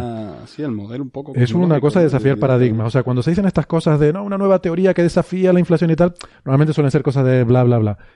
Esto, mm, esto es más serio. Bueno, es que esto es una observación, además. Yo no sé. Esto no es a nivel del bíceps si- 2. si- si se ha dicho Lo yo. Sé- Eso, eso ha tenido malicia lo que has dicho ahora, pero. Sí, es que lo he dicho con todos los sentidos. Sí, sí. Ahora, vale, pues ahora hablamos de. Tema. no sé si se ha dicho por allí, pero por aquí yo he escuchado y he leído en un par de sitios que lo, te lo están mm, comparando, no, pero la segunda, el segunda gran noticia después del descubrimiento de la onda gravitatoria. Yo, sí, yo creo que si esto se confirma sería un bombazo muy grande. Insisto en que si, si- si se confirma porque, claro, eh, a ver, hay muchas dudas, ahora lo hablaremos, sobre esta señal es tan extremadamente débil que, bueno, bueno. Pero, por otra parte, mm, hay una diferencia con Biceps 2, yo creo, eh, que además esto, sí, me parece que me lo dijo Alberto antes cuando estábamos hablando, que esta gente lleva años trabajando en esto, o sea, lo, lo observaron en su momento, sí, llevan muchos años, lo observaron, no se lo creyeron, han estado haciendo modelos, hablando con gente, construyeron otro instrumento, o sea que por lo menos cuidado han tenido. Sí, sí, sí. Cuidado Claro. han tenido, ¿no? Lo de Biceps 2 parece que fue como más precipitado. Eh, Yo me refería a eso en cuanto a cuidado, Sí, por si acaso. sí, no, vamos a ser Sí, bueno, prudentes, vamos a ser han habido prudentes. varios casos que Va- conocemos. vamos a ¿no? decir De- lo que es, ¿no? Que creo que no lo hemos contado todavía. No, no, no, No, yo no. primero quiero, po- quiero La poner por delante lo- todos los caveats y los cuidados y sí, sí. Atención. Y ahora vamos a contarlo. Venga, Ángel, eh, cuéntanos un poco del asunto. Bueno, eh, básicamente lo que se está intentando, que esto además fue idea de uno de los de, los autores, creo que de Alan, de Alan Rogers, eh, particularmente, eh, conseguir detectar la, el hidrógeno, el hidrógeno difuso, el hidrógeno en la línea de 21 centímetros, de las primeras estrellas, o desde el momento en que se encienden las primeras estrellas de- del universo, que aparecen, pues sería como, como un poquito de, de, de absorción en, una, en, en- esa zona. No como emisión, como lo que vemos nosotros, por ejemplo, cuando observamos una galaxia cercana, sino en absorción por las propias estrellas, que estas estrellas pues serían de tipo población 3, o sea, las que también estuvimos hablando en el programa anterior, las que solo tendrían hidrógeno y helio, porque no había otra cosa, que fue lo único que se creó en el Big Bang. Entonces, es de esperar que después de lo que se conoce como la edades oscuras del universo, donde no, había estrellas, no había nada, solamente todo era, era- oscuro, por eso tiene ese nombre, eh, llega un momento en que el gas puede condensarse, se forman las primeras estrellas y ahí es donde eh, podríamos encontrar esta, esta emisión. Pero claro, como eso pasó hace mucho, a un, a un corrimiento al rojo muy, muy, muy lejano, o sea, muy alto, Claro, hay que, hay que poner un paréntesis siempre. Cuando hablamos de estas detecciones en estas longitudes de onda, microondas y, y mayores, siempre estamos hablando de estadios del universo muy tempranos. Universos muy Pues, pues. fríos y, y, y exactamente cosas que han ocurrido hace muchísimo tiempo o corrimientos al rojo muy lejanos, claro. Yo, yo Pues quiero aclarar eso otra cosa también porque... que una línea que estamos diciendo que una línea que está a 1,4 gigahercios se ha corrido al rojo, se ha desplazado al rojo para estar a 78 megahercios. Ujú. O sea, es, bastante gordo. Y eso que equivaldría más o menos entre unos recorrimientos rojos de entre 15 y 20. De- Déjame aclarar una cosa, Ángel, porque vamos a estar hablando mucho de- del el corrimiento al rojo que se llama el Z, porque lo- al, hacer cosmología se suele usar ese factor como medida de tiempo. O sea, un Z cuanto más alto quiere decir más cerca del Big Bang. Y la gente dirá, bueno, ¿por qué? ¿Por qué no me dicen 100 millones de años, 1000 millones de años? Que, bueno, intentaremos dar algunas referencias, pero hay que tener en cuenta una cosa. Ese corrimiento al rojo lo podemos medir. Podemos saber cuando eh, había Z igual a 20 pasó tal cosa. L- convertir eso a tiempo no es obvio, se requiere un modelo. O sea, Exacto, tú tienes que exacto. tener una teoría de cómo fue el La universo, la expansión, todo eso. El primer modelo era lineal y ahora sabemos que se acelera, por ejemplo. Exactamente. Claro, Entonces, efectivamente. necesitas Tienes meter una hipótesis Los parámetros cosmológicos. entonces, como referencia, daremos eh, los valores en millones de años, pero que sepan que eso es eh, un poco depende del modelo, ¿no? Eh, usando el modelo estándar, si te crees el modelo estándar, pues esas son las fechas. Lo que pasa es que este paper precisamente cuestiona el modelo estándar, con lo cual. eh, pero esa es la razón por la no, no es por pedantería, esa es la razón por la que se habla normalmente de Z, porque el Z sí que es impepinable. Esta línea está en Z igual a 20, por ejemplo, ¿no? La que han observado. Sí, y entonces pues han encontrado eh, ese, esa línea de, de absorción a, a esta frecuencia, Lo que también, pues eso, impone más o menos una edad con, usando estos modelos, los modelos estándares de, de, de cosmológicos, para la formación de las primeras estrellas, que son del orden de unos 180 millones de años después del Big Bang. Hmm. Si no me ha apuntado el número más. Sí, sí, era eso. Que, que es nada, por cierto, ¿eh? El Big Bang fue hace 13.800 13.800 y pico, millones de ¿no? años. Para que se hagan una idea. Y esto 180 millones después. Sí. Hacemos un poco la cronología. O sea, tenemos el, el Big Bang. Al principio, bueno, luego la inflación en los 10 a la menos 40 segundos, lo que sea. Luego a partir de ahí se forman los, los protones, los electrones, eh, fotones, muchísimos más fotones que protones y electrones. minutos. Sí, estamos hablando de los primeros minutos. de- bueno, desde, La, la nucleosíntesis pasa en el primer segundo o una cosa así. Sí, sí, sí. Sí, creo que son décimas de segundo para incluso para lo- la formación de las primeras partículas. Eh, luego hay una cosa interesante, el universo es, mm, o sea, es, es demasiado caliente para que se formen átomos de hidrógeno, entonces los protones y los electrones están sueltos, separados, está ionizado el material, y eso tiene una implicación muy importante, que es que la luz está atrapada porque va rebotando, los electrones son muy eficientes en, en, en ser opacos a la luz, entonces la luz va continuamente rebotando en los electrones, y los fotones no se, no se pueden ir muy lejos. En cuanto caminan un poquito, rebotan con un electrón y, y salen en otra dirección, ¿no? Entonces, eso ocurre, y, y este es- esto es un momento muy, muy importante, una fase muy importante, eso ocurre eh, hasta que mm, el universo se va expandiendo durante todo este tiempo y se va enfriando a medida que se expande, y llega un momento, a los 370.000 años aproximadamente, que se enfría lo suficiente para que los electrones y los protones se junten, formen átomos, y entonces ya tenemos átomos de hidrógeno. Y entonces de repente los fotones se ven libres, la luz puede escapar, se dice, ¿no? Ya es capaz de recorrer distancias eh, in- eh, enormes, intergalácticas, sin chocar con nada, Sin haber galaxias todavía. sin haber galaxias todavía. Pero, pero ya los fotones, digamos, están libres, no están rebotando continuamente contra los electrones, y por eso en ese momento se forma el fondo cósmico de microondas. Entonces eso es una, una primera etapa clave. Esos son esos 380.000 años. Entonces el universo ahí es oscuro porque todavía no hay estrellas. Bueno, en ese momento, o sea, en... se bueno, brilla por el fulgor del fondo claro, de microondas. El fondo cósmico de que ahora es microondas, allí Sí. sería el fondo cósmico de luz. Del rojo. Luminoso. De rojo, sí. Sí. De luz roja. Era luz roja lo que había. el- Eran tres. También para ponerlo en, en contexto, el- la radiación cósmica de fondo está a un redshift de 1000. Sí, en 1100 era casi, ¿no? Exacto. O sea, esos Bien. 380.000 años después del Big Bang es un redshift más o menos 1000, ¿vale? Sí, más o menos, más o menos 1000. Yo creo que era, era mil, mil y pico. 1100 me suena a mí la cifra. 1100, 1100, sí, me suena a mí también que algo así. Y lo otro que no he- me, me colé y no lo he terminado de contar bien, eh, cuando se terminan de formar, o sea, se- la- la- en el primer segundo se terminan de formar eh, las- los protones y neutrones, y pero para formarse los, la- los núcleos. núcleos atómicos, que básicamente son el protón solo o núcleos, núcleos de helio, eso dura hasta los tres minutos y medio. Ah, vale, ves. Eso. Que era minutos. Esa es la nucleosíntesis, sí. Que, es la Esa nucleosíntesis, es la que, son, nucleosíntesis. que son los verdaderos ingredientes de lo que el universo que conocemos ahora. Claro. Una vez tienes los núcleos, eso, ¿no? El hidrógeno y el helio. sí. E- Insistiendo que ahí solamente hay hidrógeno al 75%, helio al 25%, es más o menos, y traza, pero de, de casi, bueno, despreciables, despreciables de litio, berilio y bolo. Mm. Eso es lo que se forma ahí. Y ya no hay más elementos Y ya está. Y ya está. no hay en todo el universo. Entonces se funda- por la nucleosíntesis primordial no se puede llegar a formar ningún átomo más pesado que eso. Ningún núcleo atómico más pesado que, que, que eso. Mm, Bueno, entonces se forma eso, tenemos el, luego se, se, como digo, pasados 380.000 años se enfría lo suficiente para que se formen los átomos, a partir de ahí se forma el fondo de microondas, que es una luz rojiza en ese momento, ¿cierto? Luego pasa el tiempo, Hay vuelve unos- infrarrojo y Sí. Capa Hay unos, queda está a unos 3.000 y pico grados del universo cuando se forma el fondo de microondas, que por eso la luz es rojiza, Claro. y luego va, va enfriándose cada vez más, se va oscureciendo, no hay estrellas todavía, No. es todo material neutro, casi todo, eh, hidrógeno neutro. Y pasados esos ciento y pico millones de años, empiezan a formarse las primeras estrellas y entonces comienza lo que se llama la época de la reionización. Mm. Porque las estrellas que se forman son estrellas tremendamente masivas, eh, en su gran mayoría, que tienen una luz muy, una luz ultravioleta muy potente, Claro. y empieza a ionizar todo ese hidrógeno, lo vuelven a ionizar.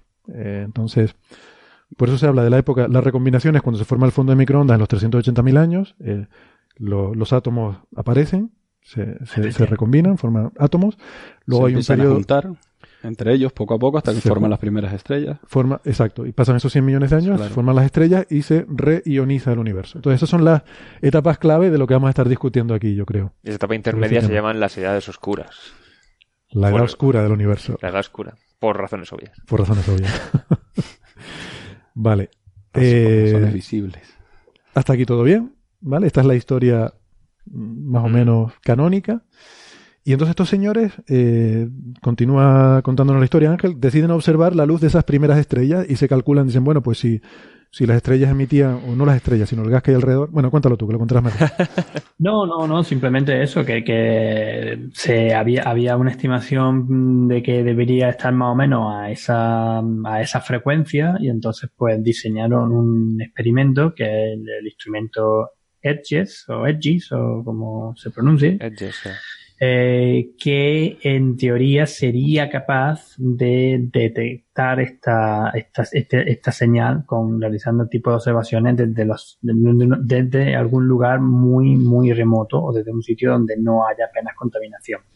Porque cualquier otra señal, por ejemplo, la señal emitida por, por el centro de nuestra galaxia, eh, no sé, era 5 o 6 órdenes de magnitud superior al, Mm. Tipo de, ra- de- de emisión que, que se quiere llegar a detectar. Y de hecho mucha gente eh, les decían que no lo iba a conseguir. A ver, perdona, perdona un momentito, Ángel, porque cu- cuando Ángel dice seis órdenes de magnitud, yo quiero dejar claro, se refiere a que es un, Un millón, de veces más grande. millón, o sea, sí. quieres ver una señal que es un millón de veces más débil que la que emite tu galaxia. Ya quiero, quiero puntualizar que la señal que buscan es en el momento este que se formaban las primeras estrellas. eh, iban cambiando un estado de situación del hidrógeno que estaba en este gas y eso hacía que absorbiese a una cierta frecuencia la luz que es el fondo cósmico de microondas. O sea, se está buscando luz del fondo cósmico de microondas de aquella época absorbido por el hidrógeno que rodeaba esas estrellas que estaban emitiendo luz ultravioleta. Sí, no, no es las estrellas, ¿eh? estamos hablando Claro, del gas busca- neutro, Sí, sí, pero El o sea, se neutro. busca, gas neutro por fuera de las estrellas, sí. claro, pero se busca una zona donde el gas neutro absorbido luz del fondo cósmico de microondas, que es lo que realmente te llega. Ujú.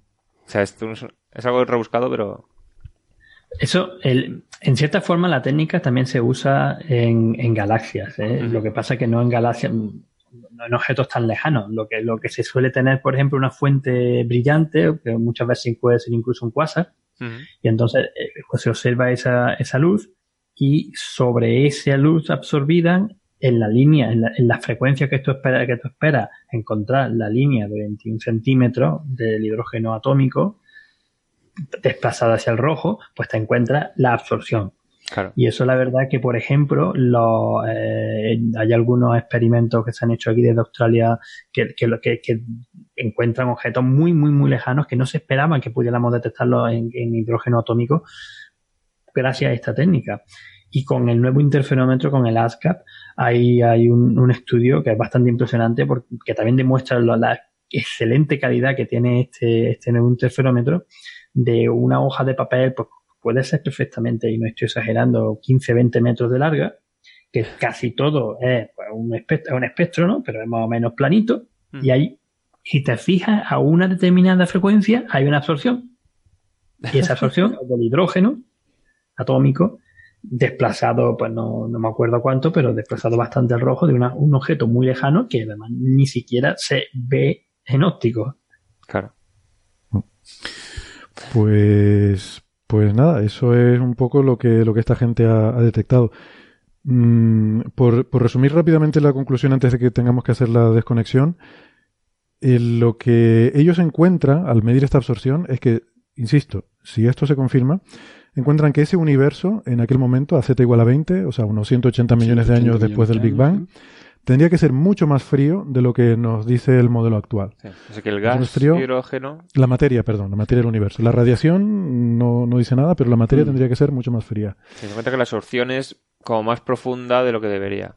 Sí. Dicen eso, o el fondo de microondas tenía más temperatura de la que predice el modelo, lo cual es muy raro, o el gas que absorbió esa radiación estaba más frío de lo que debería. Exactamente. Entonces, si eso es así, la única eh, explicación que, que encuentran, y de hecho hay otro paper sobre la teoría de esto, Claro. es que el universo se tiene que haber enfriado más de lo que el modelo estándar puede explicar, eh, porque efectivamente eh, ha habido interacción entre materia oscura y materia ordinaria. Es decir, esta es la primera evidencia, si esto es cierto, Podría llegar a serlo. podría llegar a serlo, De esa interacción. de que la materia oscura sí que interactúa con la materia ordinaria, interactúa, se puede entonces estimar a qué nivel y se puede incluso llegar a eh, restringir una serie de modelos de materia oscura que estarían dentro de lo que futuros experimentos podrían detectar. O sea, estaríamos hablando de la primera, eh, digamos, observación que nos dé pistas sobre cuál es la naturaleza de la materia oscura más allá de su, de su gravitación. Sería, sería una cuasi detección de materia oscura. Interacciona de forma distinta a la gravedad. Porque sabemos Sí, sí. que la materia oscura y Claro, la materia ordinaria, la gravedad se afecta. es un tipo de interacción que es independiente de la gravedad. A eso me refiero. Si la primera el- interacción no gravitatoria, sino Exacto, que es el, ha sido el, el esfuerzo de, eh, de muchísimos grupos de investigadores en los años recientes, ¿no? O sea, todas las búsquedas esa... de partículas de materia oscura son asumiendo que interacciona de forma no gravitatoria y no se han encontrado todavía nada. y no se sabe qué tipo de partícula es y esto ya nos podría poner restricciones. Bueno, pues con esto vamos a, a- a poner aquí fin eh, al, al programa, a la emisión en las radios.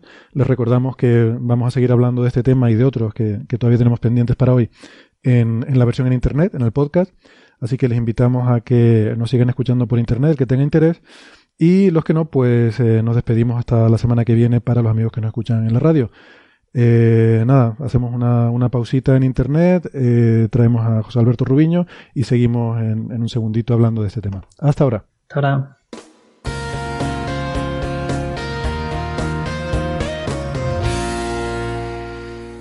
Bien, pues estamos de vuelta. Gracias por seguir con nosotros y damos la bienvenida a José Alberto Rubiño. Hola Alberto, Hola, ¿qué tal? que como les prometimos, pues eh, iba a estar aquí eh, compartiendo este ratito de charla, sobre todo sobre este, este artículo en Nature que estábamos comentando. Eh, gracias porque sé que estás teniendo una tarde muy liada con, con muchas reuniones y teleconferencias. Un día, un día. y, y nada, pero, pero la verdad que me alegro, me alegro que estés aquí. Eh, hace un par de horas estuvimos en mi oficina me estabas explicando ahí en unas cuentas de servilleta el- la, teoría que hay detrás de este, de este descubrimiento. Eh, más que la teoría, las implicaciones que tiene sobre el modelo cosmológico. Bueno, por recapitular un poco, entonces estábamos explicando antes, nos contaba Ángel que esto está en un observatorio allí en Australia, que es el observatorio radioastronómico más importante del país, eh, donde se ha construido este prototipo del, del SKA, pero que es un instrumento muy simple, es una, eh, ni siquiera es una antena parabólica, es plana, eh, como decían por aquí, es como una mesa, Es una mesa, es una mesa, ya lo hemos dicho antes. es, es plana totalmente, con lo cual no enfoca, ¿no? Normalmente los radiotelescopios son parabólicos para enfocar un- una dirección determinada del cielo. Aquí se pretende integrar todo, todo el cielo. O sea, se busca una señal que viene de todas partes del cielo Mm. y eso incluye, claro, incluye cosas como nuestra galaxia y muchas otras cosas que emiten en radio. Eh, De hecho, tienen que descontaminar todas esas señales después. tienen que descontaminar todo eso. Ahora hablaremos de esa descontaminación. Y bueno, toda esa señal que reciben y que la juntan, porque claro, esas estrellas primordiales se habrán formado por todo el cielo, eh, homogéneamente a- alrededor nuestro. Y eh, pues también comentábamos que es el hidrógeno, no, no exactamente en la estrella, sino fuera de la estrella, el hidrógeno neutro, el que da lugar a esta línea de 21 centímetros. Que si quieren que nos pongamos técnicos, es una transición de estructura hiperfina en la cual el spin del electrón del átomo da un saltito de estar. No recuerdo si la de más energía es la que está paralela o la que está antiparalela con el núcleo. Creo que la antiparalela tiene más energía, si no recuerdo mal, ¿no? Sí. Bueno, da igual. Sí. Eh, Eh, a ver, la, la de menos energía es F0. O sea, los antiparalelos tienen menos energía. Eh, Antiparalelo tiene menos energía, o sea, es el, el fundamental. a cero. El, Vale. el nivel de más baja energía es el que, el que tiene un número cuántico cero. Vale. Ah, claro, efectivamente. Entonces, pero bueno, es muy, muy eh, parecida la energía de los dos estados, con lo cual pasar de un estado a otro Es hay muy poquita pequeño. diferencia de energía, por eso, energía. claro, Mm. por eso esta transición, Por- Por eso aparece en radio, por eso son 21 centímetros. por eso son 21 centímetros en radio, porque es muy, muy poquita energía la de este- esta Eso. transición. Ahora. O sea, si se emite sin corrimiento al rojo, son 20 centímetros. Si se emite, exacto. O sea, esa transición produce una, un fotón de 21 centímetros. Si encima eso fue al principio del universo y el universo se ha expandido y todo se ha, se ha desplazado al rojo un factor 21, porque esto está a z igual a 20, pues entonces ya tenemos que está una longitud de onda encima 21 veces mayor, o sea, 400 y pico centímetros. Sería 4 metros y algo. 4 metros y algo de longitud de onda. El, corrimiento al rojo que decíamos. Que son estos 70 megahercios que ellos Eh, observan, ¿no? 70.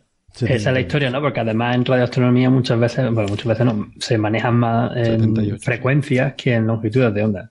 Entonces la de 21 centímetros, como hemos dicho antes, la de 1,4 gigahercios y corrida o desplazada hacia el rojo, pues lo que hace es que esa frecuencia va cada vez bajando, bajando más, cada vez más, más pequeña y ahora se ha detectado a 78 megahercios. En la que, Oye, que se me acaba de ocurrir que mal, qué mal dicho está decir que se desplaza al rojo una Sí, porque frecuencia de sería radio. como... Eh, realmente para el otro lado. Es verdad, sí. hablando de Si es de frecuencia, radio, se desplaza al rojo, es en la otra más energética, Son ¿no? la- Las longitudes de onda son las que se desplazan. No, no, no, digo porque si estás en radio, el rojo Claro. queda hacia energía más Ah, bueno, alta. Claro, tanto el rojo como el azul serían las dos el rojo y el azul están todos en el- Tú estás diciendo el rojo es tu ro- el rojo desde el radio. El rojo desde el radio está a longitudes de onda más largas. Claro, claro. No, no, el rojo, el rojo es el rojo, el rojo es el. Es, es cuestión de definición. Define el Sí, sí. rojo absoluto, que es nuestro color rojo, que está El rojo absoluto. El rojo absoluto.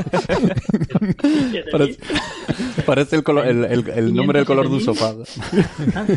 Esto va a salir. está el- el- hombre, yo lo digo por- porque nosotros, yo lo, nosotros lo, uso- lo usamos mucho. pero en infrarrojo No, lo sí, se usa, se usa. No, claro. yo creo que se usa. La definición de rojo es una dirección, no un lugar. No un pero lugar. formalmente el rojo absoluto es un lugar. Es una dirección, sí. Pero que No, está- me está- ha hecho gracia. Me imagino una paleta de color y el color rojo azul. Hombre, si yo observo en el infrarrojo y digo, esta parte está corrida al rojo y está al azul. No, o sea, No. o sea, eso es el mismo disentido en las dos partes. El digamos. rojo absoluto. A mí me recuerda, esto es una tontería, los colores de los coches, que tienen una poesía. Los coches no son Bueno. rojos, azules o verdes.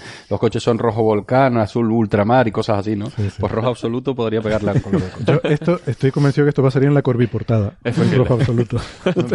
Es que tiene, tiene que haber una definición para ese color, ¿no? Eh, los- Bueno. Tanto de nanómetros. Volvemos a, a lo Sí, nuestro. volvamos, volvamos, volvamos. Era, era café lo que tomamos, ¿no? ¿Quién sabe? O yo no lo sé. ¿Y esto es brownie de verdad? A ver, eh, yo he perdido un poco el hilo, pero vamos, estábamos diciendo que... Estamos mm, hablando del concepto de, de desplazamiento rojo. Sí, Y nos habíamos quedado en la transición. Se- se Habíamos mueve- dicho- se mueve Energética de todo el 21 espectro. centímetros. sí. que La- bueno, tampoco me por entrar a detalle. A mí lo de desplazar, es que la palabra desplazar mm, puede ser confusa, porque el concepto de desplazar, de desplazamiento al rojo no es solamente que se te mueva todo el espectro hacia, Claro, la zona estira. roja, sino que también se te estira. se estira. Y entonces cuando dices desplazamiento, a veces eh, ocultas también esa parte del concepto. Cierto. Pero, Vale. bueno, Pero bueno, la cuestión es que una línea que en principio está a 1... ¿Cuánto es Ángel? 1,4 gigahercios. 1,4 gigahercios. Mm. 1400, vamos a decirlo, 1400 1400. megahercios. De 1400 megahercios se nos va a 78 A megahercios. 78 megahercios. Y, y bueno, el- o sea, lo primero que eh, pensarán los oyentes cuando decimos 78 MHz, digo, esto me suena. Claro. Esto suena porque ahí está la banda de, de, de FM, de, de radio. Eh, Lo raro es que no hayan modulada. detectado Hit FM o algo así. Eh, bueno, pues, pues esa es una de las razones por las cuales este tipo de Eh, radiotelescopios se construye en Australia. Claro. Eso es lo que eso es lo que yo quería decir. Que al Y en final medio te lo de la nada, número, que ¿no? decía Porque- Ángel antes, Porque sí. el, el- el interferómetro, el, el ASCA, pues bueno, el Observatorio de Radioastronómico de Murchison, que es donde se encuentra también este, este instrumento, en Australia Occidental, está sea, a 3.000 kilómetros al noroeste de, de Perth, en un lugar de- abandonadísimo. Nos dije antes que no había ni canguros, pero lo que tenía que haber dicho era que en una región tan grande como los Países Bajos solamente hay censadas 10 personas. Y la mitad trabajan en radioastronomía, ¿no? Eh, sí, bueno, sí, luego eso sí fue, ese, de hecho fue el número un poco antes de que empezara la gente a trabajar allí. Pero todos los que están allí están prohibidos, pues por supuesto, teléfonos móviles, cualquier dispositivo de radio, eh, tipo, no se puede usar, no hay wifi, el internet si quieres, cablecito, con su buena fibra O sea, óptica. allí la Y gente, tampoco, tampoco hay microondas. la gente que nos esté escuchando allí lo harán en- por internet, claro, en el podcast. Sí, lo harán en el No, podcast, no, porque no. la Internet señal de portable, radio no Por la radio no. Y es principalmente por por, cable. eso por lo que hay que ponerlo allí. Y, y es otra de las cosas por las que es muy importante, gracias Alberto por, por recordarlo, ¿no? Que eh, es una frecuencia que puede ser súper importante de poder estudiar y que, que- que podamos tener acceso a ella y que hay que en cierta forma intentar reservarla. Esto sería el equivalente a la- al problema de la contaminación lumínica, pero en Claro. frecuencias de radio. En frecuencia de radio. Es es un tema que siempre me gusta incidir, ¿no? O sea, la astronomía eh, la astronomía con luz, con fotones, multilongitud de onda, uno siempre tiende a pensar en, lugares privilegiados para hacer observación en, en lugares oscuros. Eso está muy bien para, observación en el, visible infrarrojo, pero si tú observas el universo en longitud de ondas de radio, eh, un lugar oscuro es un sitio sin contaminación de, emisión, de, radio. Eso se propone de radio en la cara oculta de la Luna poner algún observatorio allí porque te tapa la propia Luna todas las emisiones de la Tierra. Sí, eso se ha comentado. Eso son proyectos, un, viejo proyecto, incluso No, sigue vigente. Es un observatorio de observación perenne, también es, como un observatorio espacial, sí, pero vamos, ya eso creo que no lo veremos. ¿eh? Yo creo que si esto realmente no se, no sé cómo se dice, debunk, no se, mm, eh, ah, no se desmiente. o sea, se, se confirma si esto realmente no se desmiente, eh, no, no, no confirmarlo, sino si no se desmiente, yo estoy seguro que habrá proyectos para hacer algún, algún aparato espacial, no digo para la Luna. Sí, sí, no, pero espacial sí. Pero se hará algún satélite o algo para intentar observar esto mejor, ¿no? Espacial es eh, una revolución, ¿no? Porque efectivamente, claro, sería revolucionario. Vale, eh, entonces, si quieren pasamos ya a explicar un poco cómo son los datos. Aquí les decíamos que teníamos el problema de la contaminación de la galaxia, que es un millón de veces más fuerte. En esta frecuencia, sí. Eh, o entre 100.000 y un millón de veces más fuerte. 10.000, 100.000 veces más. 10.000, 100.000 veces más fuerte. Y de esa contaminación... 10.000 veces, ¿no? la, emisión, eh, la razón por la cual la, galaxia es brillante en esa frecuencia, eh, básicamente en todo el dominio radio, es lo que llamamos emisión sincrotrón. En nuestra galaxia hay eh, electrones libres, partículas aceleradas, eh, que se mueven a velocidades relativistas, y eso es importante, eh, que generalmente vienen producidas por explosiones de, de supernova y que se encuentran que en el, en el plano de, nuestra galaxia pues hay un campo magnético y cuando encuentran ese campo magnético pues bueno se ponen a girar alrededor de él y produce un tipo de emisión muy particular que se llama sincrotrón que tiene un espectro bastante suave, pero, que se extiende en un rango de frecuencias enorme. Entonces, eh, aquí el problema está en cómo quitar el velo de emisión de nuestra galaxia en radio para intentar ver una señal que es eh, 10.000, 100.000 veces más pequeña. ¿Y, esto no sería más interesante, en vez de integrar todo el cielo, mm, irse fuera del plano de la galaxia? O sea, de alguna eh, forma tapar... Se, van fuera del plano de la galaxia. Es que, es que incluso a, muy alta latitud galáctica, desde luego mirar a través del plano... Quiero aclarar que se van fuera del plano de la galaxia, es que miran... Miran... Hacia... No que se... Sí, sí, no que salgan, No que salgan de la galaxia, ¿no? No salgan de la galaxia, pero bueno, se, entiende, ¿no? Uno cuando hace una mm. foto nocturna en, en, luz visible, ves perfectamente dónde está el centro de la galaxia. Eh, pues vete a, a una, apunta a una zona del cielo mm. que esté lo más pero ellos, posible. ellos no están apuntando, ¿no? Tienen una cosa plana y les llega toda eh, la la, antena, y eso es uno de los temas que luego si da tiempo podemos comentar, eh, tiene cierto grado de, de, de, direccionalidad. De, direccionalidad. Puedes dirigir el, el, el, patrón de respuesta principal de la antena eh, y tiene cierta información de hacia dónde está apuntando. Aunque como lo que están buscando es una señal promedio integrada, eh, sobre el espectro eh, de, radiación que, se observa en cualquier dirección de cielo, al final acaban promediando en cualquier dirección. Pero sí tienen algo de información y uno de, si uno empieza a leer el análisis en detalle, muchos de los test que hacen tienen que ver con eso, con eh, la direccionalidad. La, direccionalidad. La dependencia en la dirección de la señal que detecta. De hecho, yo había pensado que el hecho de coger Vía Láctea en el fondo, o sea, te camufla la señal en la zona donde más te contamina el centro, el plano galáctico, pero por otro lado te permite eh, eliminarla con modelos, claro, porque es de un sitio donde claramente tienes una emisión que puedes identificar claramente como Vía Láctea. Cuando la extrapolas fuera de la zona de, en las zonas donde el apuntado la contaminación es menor, te mm. puedes creer lo que está tratando de restar. Emisión de la Vía Láctea, nosotros estamos metidos dentro del plano y, vemos emisión sincrotrón incluso cuando, si miramos eh, en la dirección perpendicular al plano de la galaxia. Pero será menos, supongo. Es menos, eh, pero, pero incluso eh, es eh, esas mil, diez mil veces mayor que, la señal que quieren. Claro, nosotros estamos metidos en la Vía Láctea, obvio, no te libras de... Mm.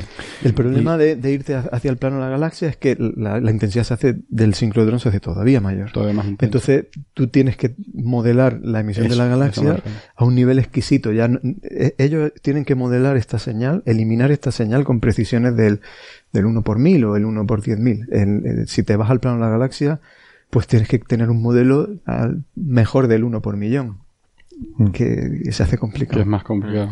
Y mm, una cosa, esto eh, se compara a veces con, con Biceps, con Biceps 2, eh, lo cual es una comparación también un poco, un poco mm, eh, malintencionada, ¿no? Una, bueno, no sé si malintencionada, pero eh, aparte de porque Biceps 2 pues dio lugar a este fiasco, ¿no? De que había dicho que había detectado esos modos B asociados a la inflación, que luego resultó que era la emisión del polvo de la galaxia. Eh, pues bueno, aquí se compara también con ese caso porque también tu, tu fuente principal de contaminación es la emisión en radio de la galaxia. Eh, ¿Tú crees que es más convincente esta detección que realmente...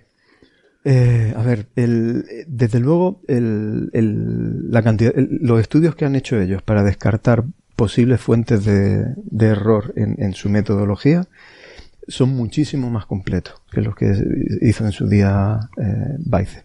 Vale. Eh, porque bueno, Bicep eh, utilizaba un modelo muy simplificado que ni siquiera era un modelo extraído con datos, sino que estaba estimado a ojo sobre una transparencia de una charla que habían visto sobre el- los, da- los datos preliminares de, de la misión Planck. ¿Me, me estás Aquí- hablando en serio? Eh, sí, sí, estoy hablando en serio. es así. Acá porque Planck no había sacado todavía los resultados. Planck no había sacado todavía los resultados de la emisión del, de polvo, porque Bicep mi- mira en un rango en el que domina la emisión del, del polvo de nuestra galaxia, 150 GHz. Ahí el sincrotrón ya es muy débil. Y, y bueno, pero sí había habido, hab- habíamos, eh, bueno, creo que hubo un par de charlas en las que se presentaron resultados eh, preliminares de, de cómo era la emisión del polvo. Y del PDF de la charla, Del Eh, PDF de la charla directamente. Bueno, intenta- al menos se sofisticaron. Pensé que había sido con una foto del móvil capturado. de- A- algo así, pues intentaron hacer una estimación de- del Claro. nivel Ah. y, y de hecho en el paper está comenta estaba comentado así. O sea, que lo habían sacado de resultados preliminares Sí. de Planck, resultados preliminares de Sin Planck que se habían los presentado en de conferencias, sino estimando de una figura. eh, de una figura, estimando ahí, el- y de esa forma descontaminaban el, el ruido. de esa forma, eh, no, no, es que ellos no hacían descontaminación. Ellos argumentaban que en base a, a esos valores de Planck no era necesaria hacer la descontaminación porque parece que est- ellos estaban observando una zona suficientemente limpia. Cuando luego hicimos el reanálisis detallado, yo que esto estoy... Sí, que, que Alberto está, está cuando, en cuando hicimos el, reanálisis detallado de los datos de Planck correlando con los datos de, de Bicep, encontramos que prácticamente toda su señal estaba perfectamente correlada espacialmente con la emisión del polvo. Y bueno, eso, eso fue lo que pasó con, con Biceps 2, que ya, ya es historia. Eh, pero la cuestión es que aquí, eh, bueno, esta gente, por lo visto, llevan, llevan años trabajando en esto. O sea, no es que de repente le haya salido esto y han publicado en Nature. Ellos ya habían tenido resultados anteriores, eh, han, han sido muy, muy cuidadosos, han incluso construido un nuevo instrumento, han intentado hacer desarrollos teóricos, o sea que en principio mm, no se les puede achacar falta de cuidado. es un ¿no? estudio muy cuidadoso, eh, pero, pero eh, eh, es un estudio a la vez muy complicado. O sea, la, la- la gran dificultad que tienen eh, este tipo de instrumentación que intenta eh, ver la señal de, de- del, del 21 centímetros asociada al hidrógeno al alto desplazamiento del rojo es, es eh, el hecho, o sea, el hecho mismo de cómo para mí, cómo funcionan sus instrumentos. El hecho de que sean instrumentos que no tienen una- un patrón de dirección bien definido, pues son eso, lo que hemos dicho, tablas, Mm. antenas convencionales, ¿no? Eh, que, similares a las antenas que uno... eh, estas son antenas planas, pero podrían Como ser una antena de radio. como una antena de, de televisión, las que utilizamos en casa, eh, no las parabólicas actuales, sino las antiguas, ¿no? Pues e- e- esas antenas tienen patrones que, que, bueno, pues que no tienen una dirección bien definida y además esos patrones cambian con la frecuencia. Y, y eso es esencial en este tipo de análisis, porque cuando... eh, Pero cuando eso tú- lo podrían calibrar. O sea, los lóbulos eh, laterales, Claro, por ejemplo. pero tienen que conocer su instrumento al nivel de corrección de esta señal, que es una parte en 10.000. Pero Vale. eso parece factible. Porque es, Es- una es calibración, es- una es- calibración instrumental. Es complicado porque, porque una vez que tú eh, De controlas- laboratorio me refiero, antes de llevarla al desierto, por ejemplo. No, pero es que. Pero a lo mejor te varía Tú con las que calibrar. A ver, de- de- de- de- eh, entramos al detalle. O sea, el, el problema práctico que tienen es que eh, o sea, tú cómo descontaminas la galaxia de la señal eh, cosmológica. La galaxia pues tiene un espectro en frecuencia, una dependencia en la frecuencia suave. ¿Vale? Y a primer orden, pues ajustan de alguna manera eh, leyes suaves de, de, comportamiento de esa emisión para sustraer, ¿vale? En ese primer paso, pues se quitan de una señal que es 5000 grados, pues llegan a una señal del orden de décimas de grado. De décimas de grado. Y ahora sobre ese patrón, jugando con el hecho de que la señal cosmológica pues tiene una dependencia en frecuencia peculiar, ¿vale? Es un, un, o sea, un mínimo alrededor de los 70-80 MHz, como habréis comentado antes, pues eh, intentan eh, ajustar a los datos ese, patrón, eh, intentan extraer ese patrón. El problema es que si su patrón de respuesta de la antena, primero, no es direccionable y segundo, no lo conocen con exactitud, tú se puede dar el caso de que están observando una región que aparentemente está lejos del plano de la galaxia, pero por lo que se denominan lóbulos laterales, o sea, por el hecho de que tu, tu directividad de la antena no es perfecta, eh, te puede estar entrando algo de señal eh, que de, de, una emisión que a priori está pues sobre el cielo a más de 90 grados o 100 grados. Sí, o estás dejando de ver entonces, está haciendo con menos sensibilidad esa, señal, esa señal de la galaxia es, muy intensa. Y, y, si tú no conoces tu modelo de respuesta eh, lo suficientemente bien como para, para, corregir eso, o sea, tú tienes que meter también el, dentro de este modelado el propio modelo de emisión de la galaxia. Eh, y el modelo de respuesta de la antena. Y el modelo de respuesta de la antena. Entonces, en alguna de las figuras eh, que tienen en el artículo, mm. ponen su modelo de respuesta de antena. Y su modelo de respuesta de antena, pues se, parece un poco a eso. O sea, tiene esa oscilación. Un poco a la detección. Un poco a la detección, Eso lo vi comentado en Twitter. Por eso esta, mm, o sea, eh, eh, como decía Alberto, eh, tienes que tener una calibración tan extremadamente cuidadosa, tienes que tener una, tienes que ser capaz de, conocer tu, instrumento con tanta precisión, que por ahí en alguna nota de prensa he visto que alguno de los autores dice que esto es como buscar una aguja en un pajar, lo cual a su vez es un chascarrillo que, viene a cuento porque una de las instituciones que participan en esto se llama Haystack Observatory de MIT. Haystack significa pajar en, literalmente en inglés, ¿no? entonces, pues bueno, tiene su gracia que estén buscando una aguja en, en, el observatorio. En, haystack, en el observatorio, en el pajar. Ah, Pero bueno, chascarrillos aparte que eso, que es un tema eh, muy difícil, necesitas tener una precisión extremadamente alta. Y, o sea, si te he entendido, Alberto, lo que dice es que la, función de respuesta espectral que ellos publican del instrumento parece tener, eh, vamos, que se parece sospechosamente a la detección que han obtenido, lo cual sugeriría que a lo mejor es un efecto instrumental. Bueno, se parece, pero se entiende que han Eh, ellos, tienen, tienen, varias formas de modelar esa respuesta espectral, ¿vale? entonces, uno de los test que, que una, de las pruebas de verificación que hacen de esa señal es eh, utilizar sus dos modelos independientes que tienen de su patrón espectral. Y claro, el problema es que la, la, la señal que encuentran con, con, distintos patrones de respuesta de sus, de, pues, pues cambia. Cambia eh, en una cantidad pues que, no es despreciable, que es comparable eh, con, el, con el tamaño de la señal.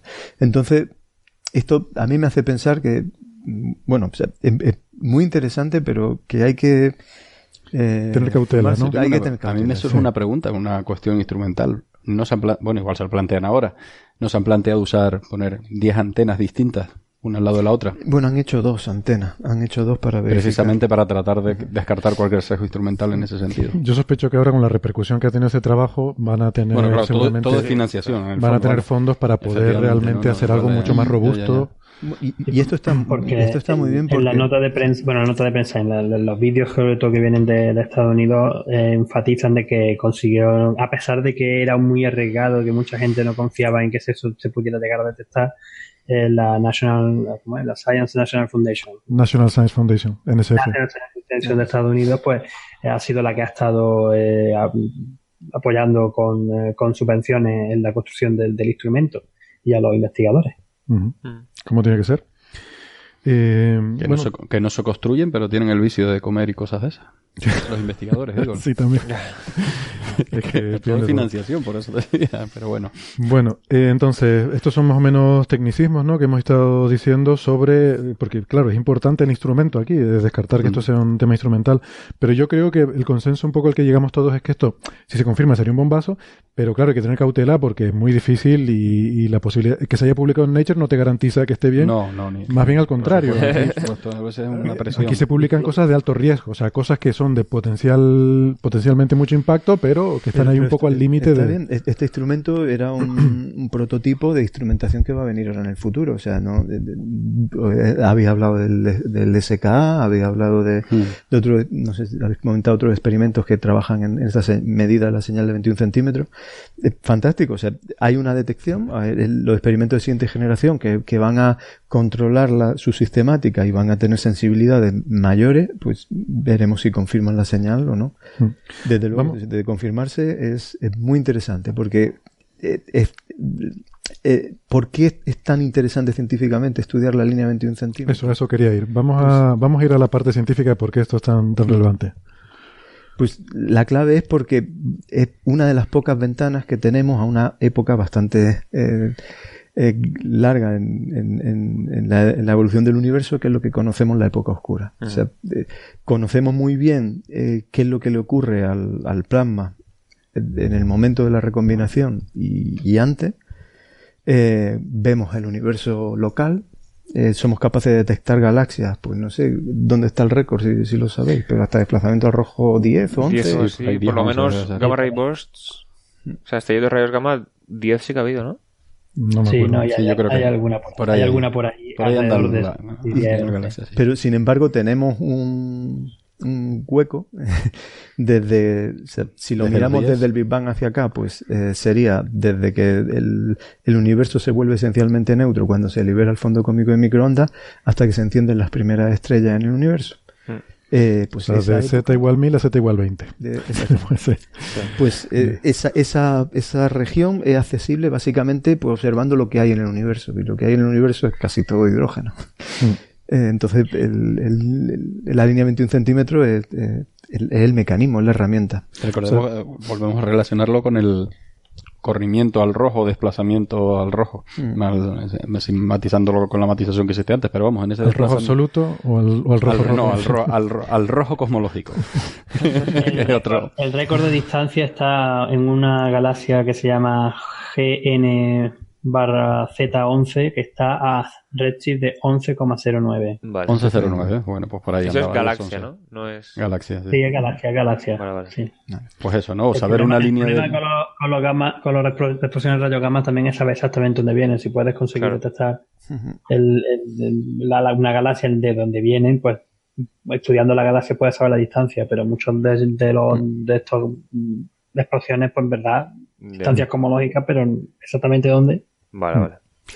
vale eh, ¿Te parece más interesante, ¿te parece más interesante eso, la posibilidad de diagnosticar un universo tan temprano o la o los desafíos que supone ese trabajo de confirmarse para el modelo estándar. La, razón por la que se, se, se está haciendo eh, tanta inversión eh, científica, en el sentido de que hay tanta gente interesada en el estudio de la línea 21 centímetros, era porque esto nos permitía acceder a una ventana de observación de, de la época oscura del universo época en la que no había estrella y el universo era esencial, globalmente, esencialmente neutro.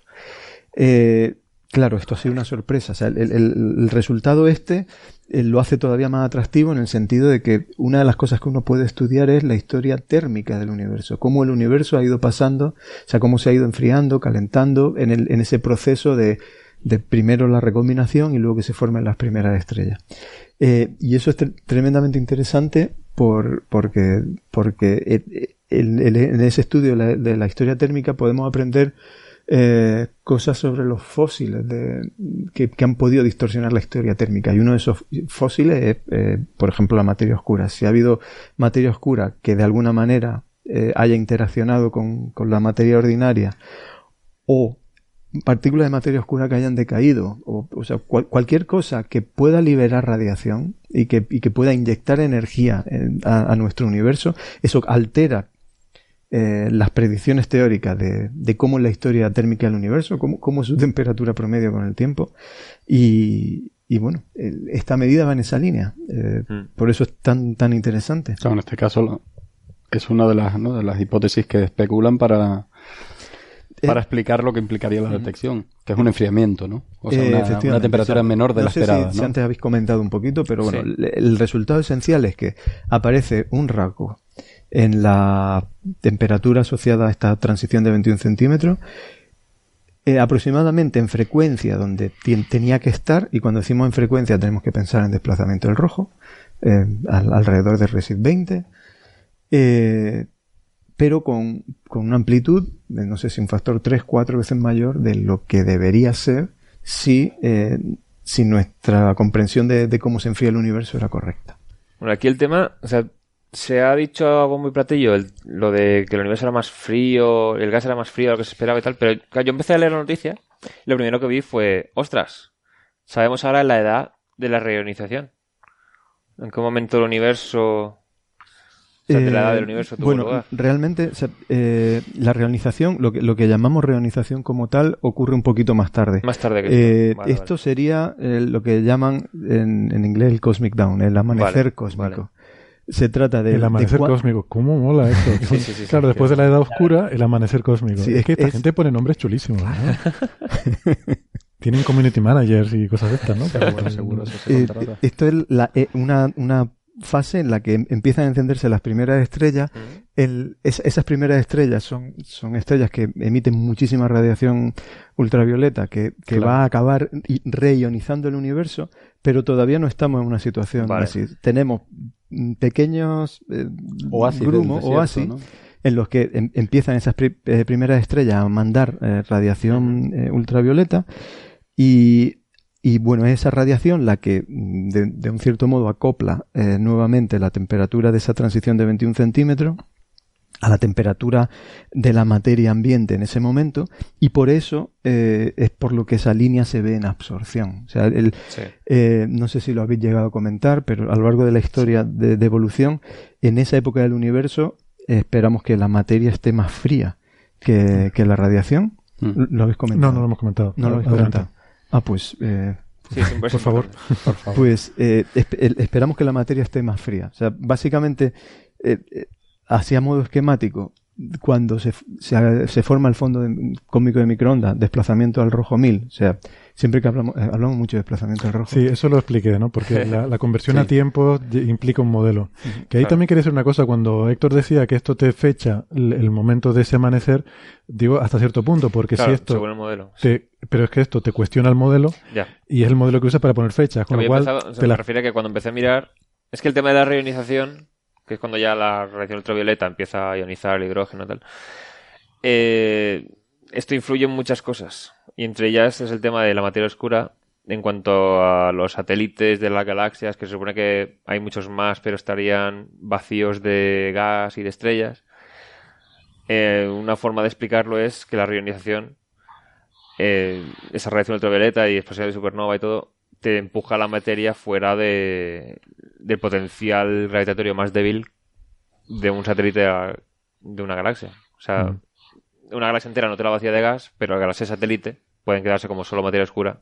Hmm. Debido a esto. Y entonces, podría haber galaxias satélites hechas de materia oscura. entonces, cuando tenga lugar en concreto la reionización, te influye en el efecto que tendrán en ese tema. Entonces, empecé a leer... Por eso es importante la, datación, pero quiero decirte que, que, esto tampoco te da la datación porque al mismo tiempo que te la da, te la cuestiona. ¿no? Exactamente.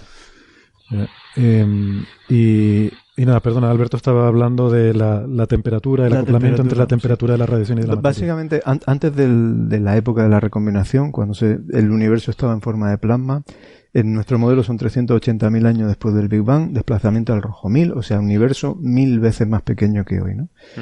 Eh, antes de esa época, eh, tanto la radiación como la materia estaban acopladas, de forma efectiva tenían la misma temperatura el universo se recombina, eh, se vuelve globalmente neutro, pero no exactamente neutro.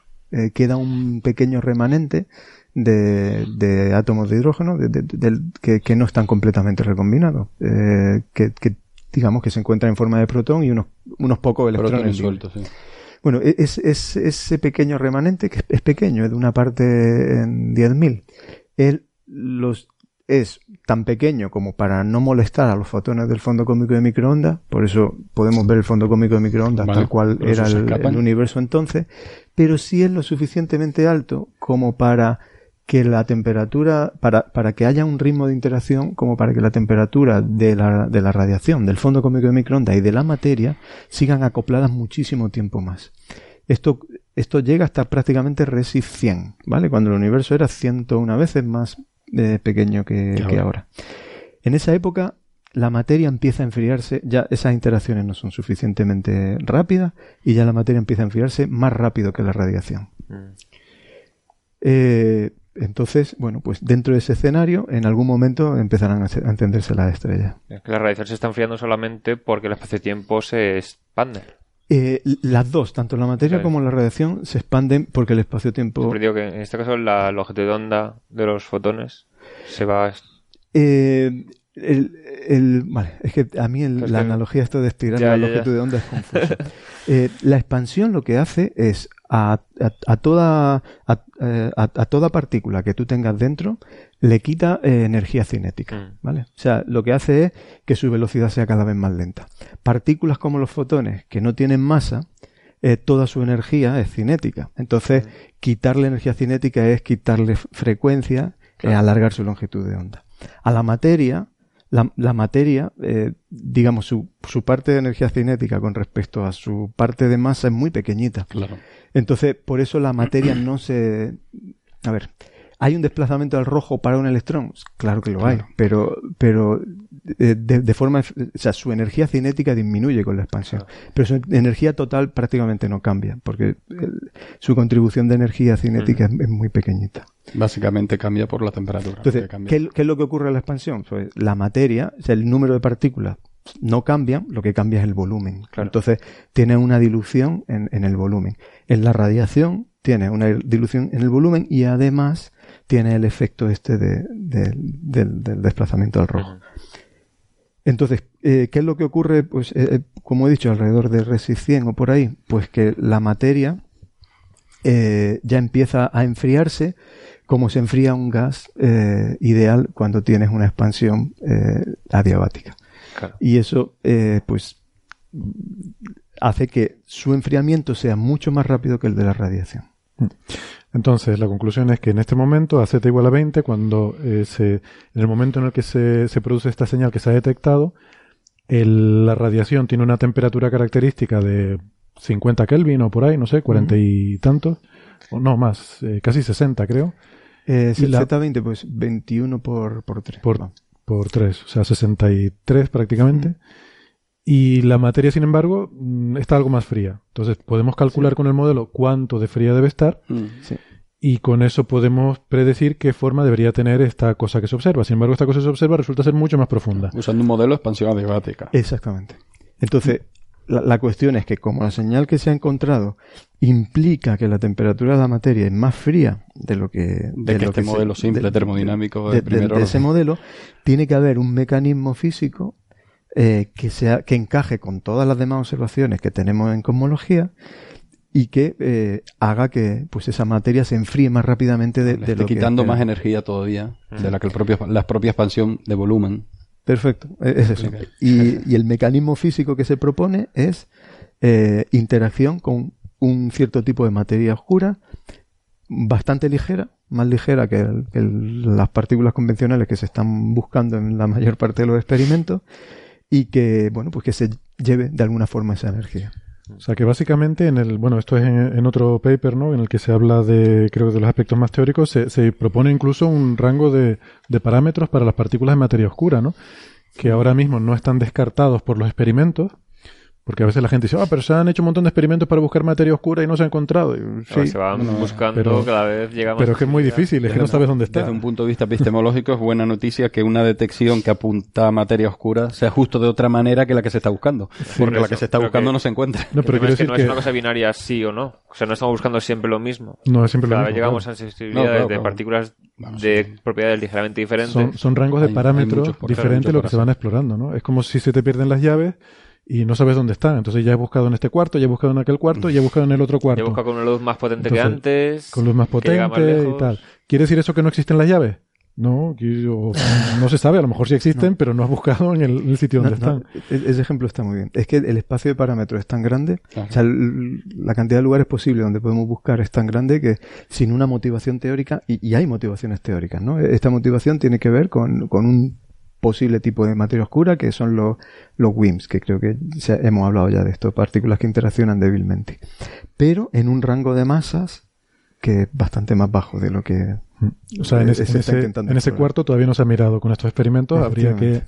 Pero creo que sí que será accesible en los próximos Sí, años. sí, no sé si pero con bueno, hay, hay que diseñarlos para, para explorar el- este, Para este mirar rango de este- estas observaciones son motivadoras de, de experimentos nuevos, claro. Sí. Por eso Claro, va a haber gente nada- que va a no hay querer nada hacer... mejor que tener un indicio sólido como este para diseñar un experimento. Por un lado, habrá que recomprobar que esta absorción sí que es real y que no ha habido ningún sistemático Claro. ni nada. Sí, pero seguro que ya hay gente pensando en cómo hacer el experimento para diseñar Claro. estas, no, no esperar a la Claro, confirmación. pero digo que hay que hacer las dos cosas. Sí, que Sí, sí. Seguro que hay gente que ya venía pensando, porque es, muy raro que haya un solo grupo siempre. Claro. Claro. No, y además, eh, eh, obviamente estaban eh, trabajando en ello. O sea, el- el- si Ah. sale a la vez el artículo de la detección y el artículo de posibles interpretaciones, es- estos son colaboraciones grandes en las que, como en casi todas estas colaboraciones, hay grupos de, de teoría, hay grupos de análisis de datos, hay grupos de instrumentales que construyen el instrumento. Y bueno, pues eh, si se encuentra este resultado y después de, parece que un par de años de análisis, lo, han considerado suficientemente robusto, hasta dentro de los, todos los eh, test que podían hacer, pues acompañan un modelo teórico que puede dar explicación. A mí me Muy gusta bien. mucho eso que has comentado, que enlaza con lo que decíamos antes, lo de un par de años de análisis, que es una diferencia también desde un punto de vista de la metodología de hacer ciencia que, que le da validez, no sé si al resultado, pero bueno, a la metodología, me redundo. Frente a, a, la, otras a la- a la detecciones. ética, ¿no? De- de- A la ética, sí. de- incluso a la del potencia de la generación de resultados en ciencia, la validez de los mismos, de los resultados. Porque es que esto de...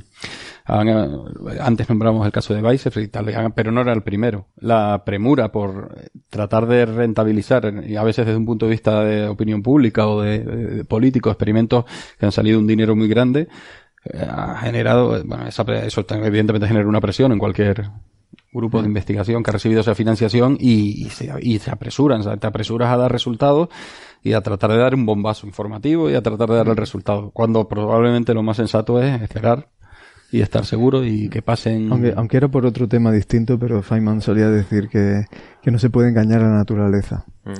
Eh, o sea, Sí. tú, tú tienes que controlar tu... O sea, hacer lo mejor, el mejor análisis que puedas con tu Claro. instrumento y mostrarlo. Eh, y ya está. O sea, y ahora Sí, deben- Exacto. deben- es que eh, venir- si tú actúas de esa manera honesta, eh, siempre estás salvado. O sea, por ejemplo, estos investigadores han publicado este resultado, y han publicado la batería de test que han- sometido los resultados, y han y, bueno, y lo hacen de esa manera honestamente. Bueno, eh, he obtenido un resultado, llevo dos años comprobándolo, he tratado de repetir el experimento y he llegado hasta aquí con mi experimento y este es mi resultado. O sea, no niego que pueda estar equivocado, pero he hecho todo lo posible por descartar cualquier problema instrumental o teórico. Si es casi una... Pues ya estoy salvado, o sea, honestamente este es mi resultado y eso no se lo puede negar a nadie, ese es su resultado. No dicen, a ver, acabo de descubrir el secreto del universo y esa es la rueda de prensa. No, es, tengo un resultado, he detectado una absorción en la línea 78 MHz y este es mi resultado y eso no te lo puede negar nadie, ¿no? Yo quizás lo otra comparo- manera de, enf- de enfocarlo, ¿no? Sí, lo que pasa es que hay una diferencia de escala, ¿no? Yo quizás a Weissef lo compararía más con lo de los neutrinos hiperlumínicos, Claro.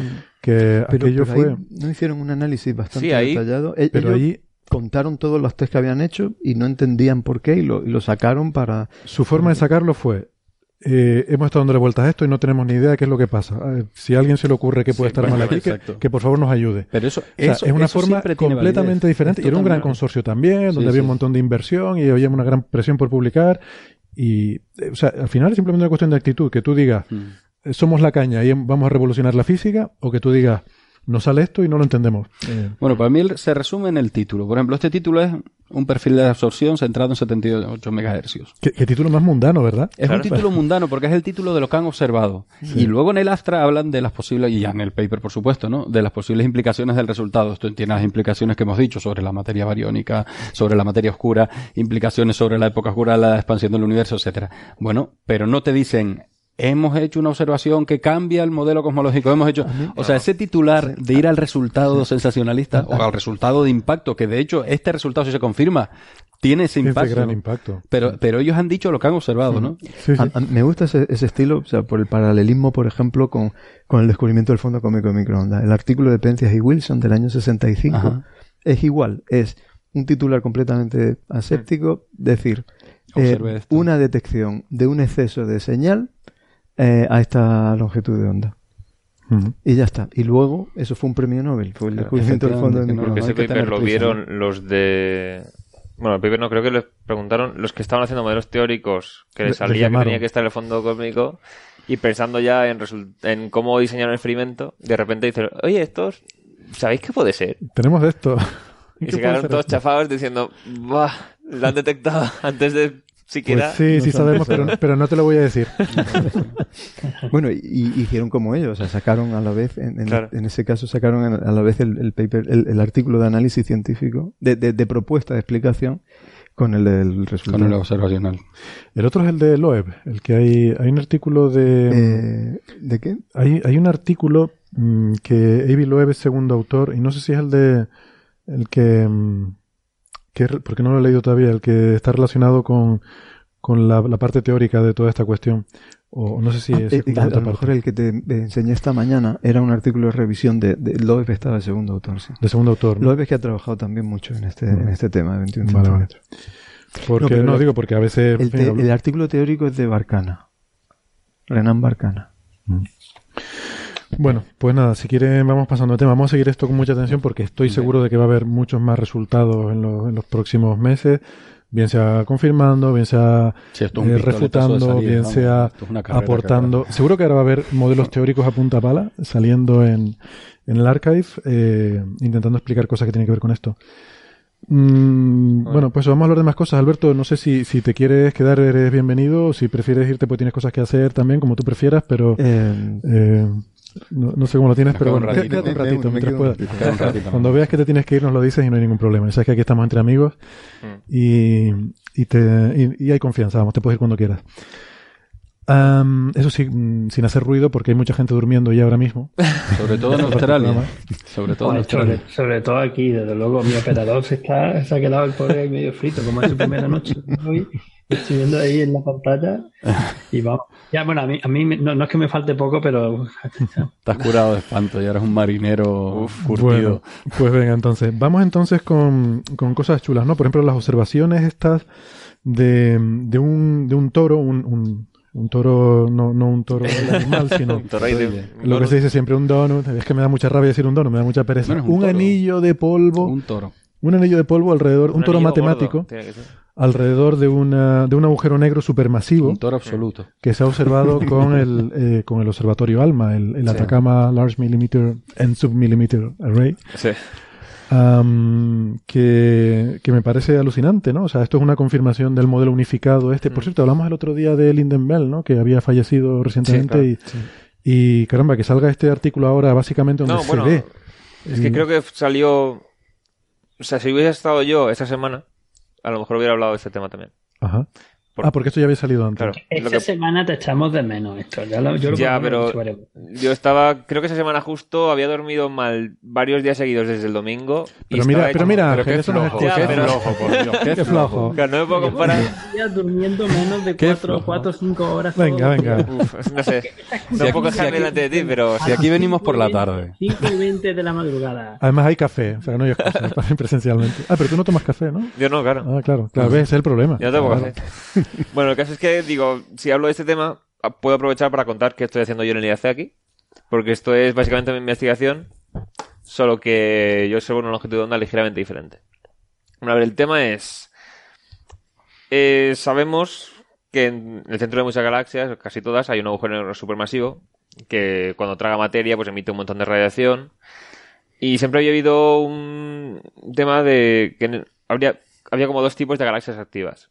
Unas en las que es- era como que se veía la parte central que metía rayos X y gas con desplazamiento por efecto Doppler muy hacia el azul y muy, muy hacia el rojo, O sea, las líneas, las líneas espectrales estaban como muy ensanchadas. Las que se alejan y las que se aproximan. Sí, era como que se veían velocidades muy altas y además rayos X y tal. Y había otros en los que esas velocidades tan altas no se, no se veían. Sea, la materia que giraba tan rápido en torno al agujero negro no estaba o sea, en las observaciones y además se veía como luz infrarroja viniendo allí. Entonces se propuso que estos dos serían el mismo tipo de objeto, pero en torno al agujero negro central y el disco de materia, que es el que se calienta tantísimo, que es lo que emite la mayor parte de la radiación, rodeando esa estructura estaría como el toroide de polvo, que sería prácticamente opaco en varias longitudes de onda. Entonces, Este es el modelo unificado. claro, el modelo unificado es eso, que si Por está ejemplo, de el canto, visible, el visible es totalmente. Claro, el si tú lo ves tapa- de canto, la parte central te la tapa. Entonces esas velocidades tan altas no las ves. Ves el gas que está a velocidades más... O sea, hablo de velocidades, pero no me refiero a velocidad del gas en una dirección concreta. Hablo de velocidades de rotación y de turbulencia, que es lo que hace que la línea se ensanche. Porque tienes gas que tiene una longitud de onda ligeramente mayor y ligeramente menor. Velocidades no resueltas que decimos en el, Sí, en el claro. argot. Bueno, el caso es que este modelo solucionaba todo el tema. ¿Qué ocurre? Que claro, es- habrá que ver si ese toro de material está ahí o no. Y la- los tamaños que tendrían serían, pues, por ejemplo, 20 años luz o algo para el estilo. Entonces, ponte tú a mirar, por ejemplo, en un quasar que está a miles de millones de años luz, una estructura de 20. Ujú. O galaxias, las galaxias activas más cercanas están a millones de años luz de distancia. Porque esto se, en el, y en el agujero ne- en, ay, en el agujero negro del centro galáctico, No es una galaxia activa. claro, no es activa, no tiene Claro, entonces no tiene un- una cantidad enorme de gas cayendo al agujero negro de forma para que, te emita tanta generar la- la- la- las eyecciones. Entonces galaxias activas son mucho menos frecuentes Hmm. y las más cercanas eso pues están a 10 millones de años luz, 15, 20, 40. Entonces esta en concreto creo que estaba a 40 y no, o sea, lo de 10 es que me, me lío con los parsecs, un parsec es 48. Sí, sí, un parsec es 3 y pico años luz. Pues esta está como a 14 megaparsecs o algo así. 48, 48 millones de años luz. Exactamente. Esta es, es M77, es una espiral preciosa de ver Claro. como, como aficionado en la constelación de Cetus. Sí, sí. Se, se ve como de canto, de, perdón, de canto no, No, de, se ve de frente, de frente. sí. Se ve de cara, cara, ¿eh? eso de cara. Se ve de cara, De pero cara, justamente es de tipo 2. Es el tipo que parece que está tapada por el polvo. ¿Y qué ocurre? Claro, observando el infrarrojo puedes ver la emisión del polvo por estar caliente, pero entonces, claro, ves que ahí hay algo, sin embargo, no tienes resolución suficiente para ver qué tamaño tiene. No tienes una línea espectral ahí en el infrarrojo para decirte cómo se está moviendo el gas a su alrededor. Entonces, esto, esta estructura es difícil de estudiar. Sin embargo, hace un par de años ya salió un paper de Santiago García Urillo, con el que la semana que viene estaré trabajando en Madrid. Y también estaba Cristina Ramos, que es mi jefa ahora mismo. Mm, Ha estado en el programa también alguna vez. Claro. Saludos a Cristina. que Hola. no-. Bueno, el caso es que con el interferómetro ALMA, como tiene tantas antenas separadas tantos kilómetros entre sí, se puede ver el tamaño que tiene esa estructura. O sea, ya se resuelve, digamos. Empatamos con lo que comentamos al principio. Mm. Actúa como un interferómetro, Alba, en el plano Chasnantor, y entonces la interferometría te permite reducir la, la Claro. resolución angular. Entonces por primera vez, básicamente es cuando se pudo ver la forma, o sea, el tamaño concreto que tenía este toro de material. Que de hecho, me acuerdo que hubo una pequeña discusión por Twitter porque había titulares, se observa por primera vez el toro de material, tal. Y yo pensé, a ver, con el infrarrojo medio ya se ha visto la luz que viene del toro. O sea, o sea, observarse se ha observado. Lo que no se había hecho era Resolverlo. resolverlo, que es como llamamos los astrónomos a que tenga un tamaño mayor que lo mínimo que puedes distinguir. Sí que hay un par de píxeles ahí, por lo menos. Hay un par de píxeles en medio. No, pero incluso si hay píxeles, eh, puedes Un poco, tener... más de un, par- un poco más de un par de píxeles. Claro, o sea, en el telescopio puedes tener una estrella que es un punto de luz y te ocupa 5 píxeles de radio. Sí, sí, bueno. Entonces que sea mayor que ese distinguir tamaño. cosas en medio. Exactamente. estructuras. Entonces es como línea. por primera vez cuando se hizo. Sin embargo, con los- las ondas de radio estas, no tienes ya solamente el, el, o sea, en, en las longitudes de onda emitiendo el polvo, sino que puedes mirar de las moléculas que habría mezcladas con el polvo líneas de emisión. En este caso se usó la línea de monóxido de carbono entre las transiciones 6-5, que es cuando está a unos 100 grados Kelvin o algo así, pues una, un fotón que emite. Entonces, si tienes una línea espectral, ya puedes mirar esa línea si está desplazada al rojo o al azul por efecto Doppler y puedes empezar a ver en qué o sea, ¿Cómo se mueve? cómo se mueve el gas en cada parte del toro. Claro. Pues el- la noticia reciente es de un grupo japonés que han usado, en vez de monóxido de carbono, han observado... Uy, los nombres de las moléculas se me han ido. Era HCN Cianuro de hidrógeno claro, y, y formaldehído. y formaldehído. Justo. Formaldehído. Que se me va. Pues formaldehído ionizado, ¿no?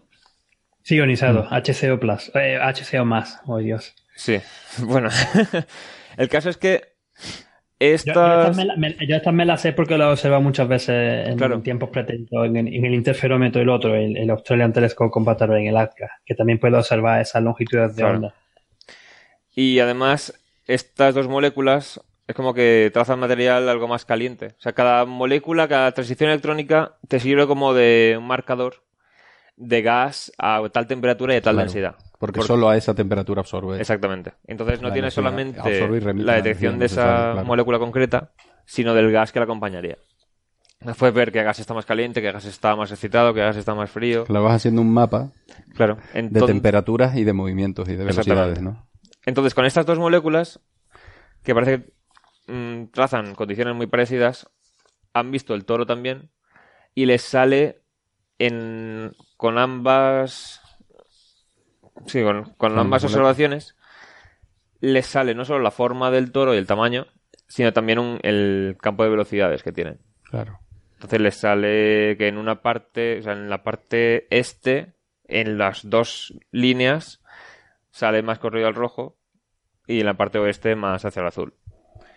También le sale que en las dos líneas la parte eh, más al este es más brillante que la otra. Entonces parece que son cosas que sí realmente que están así.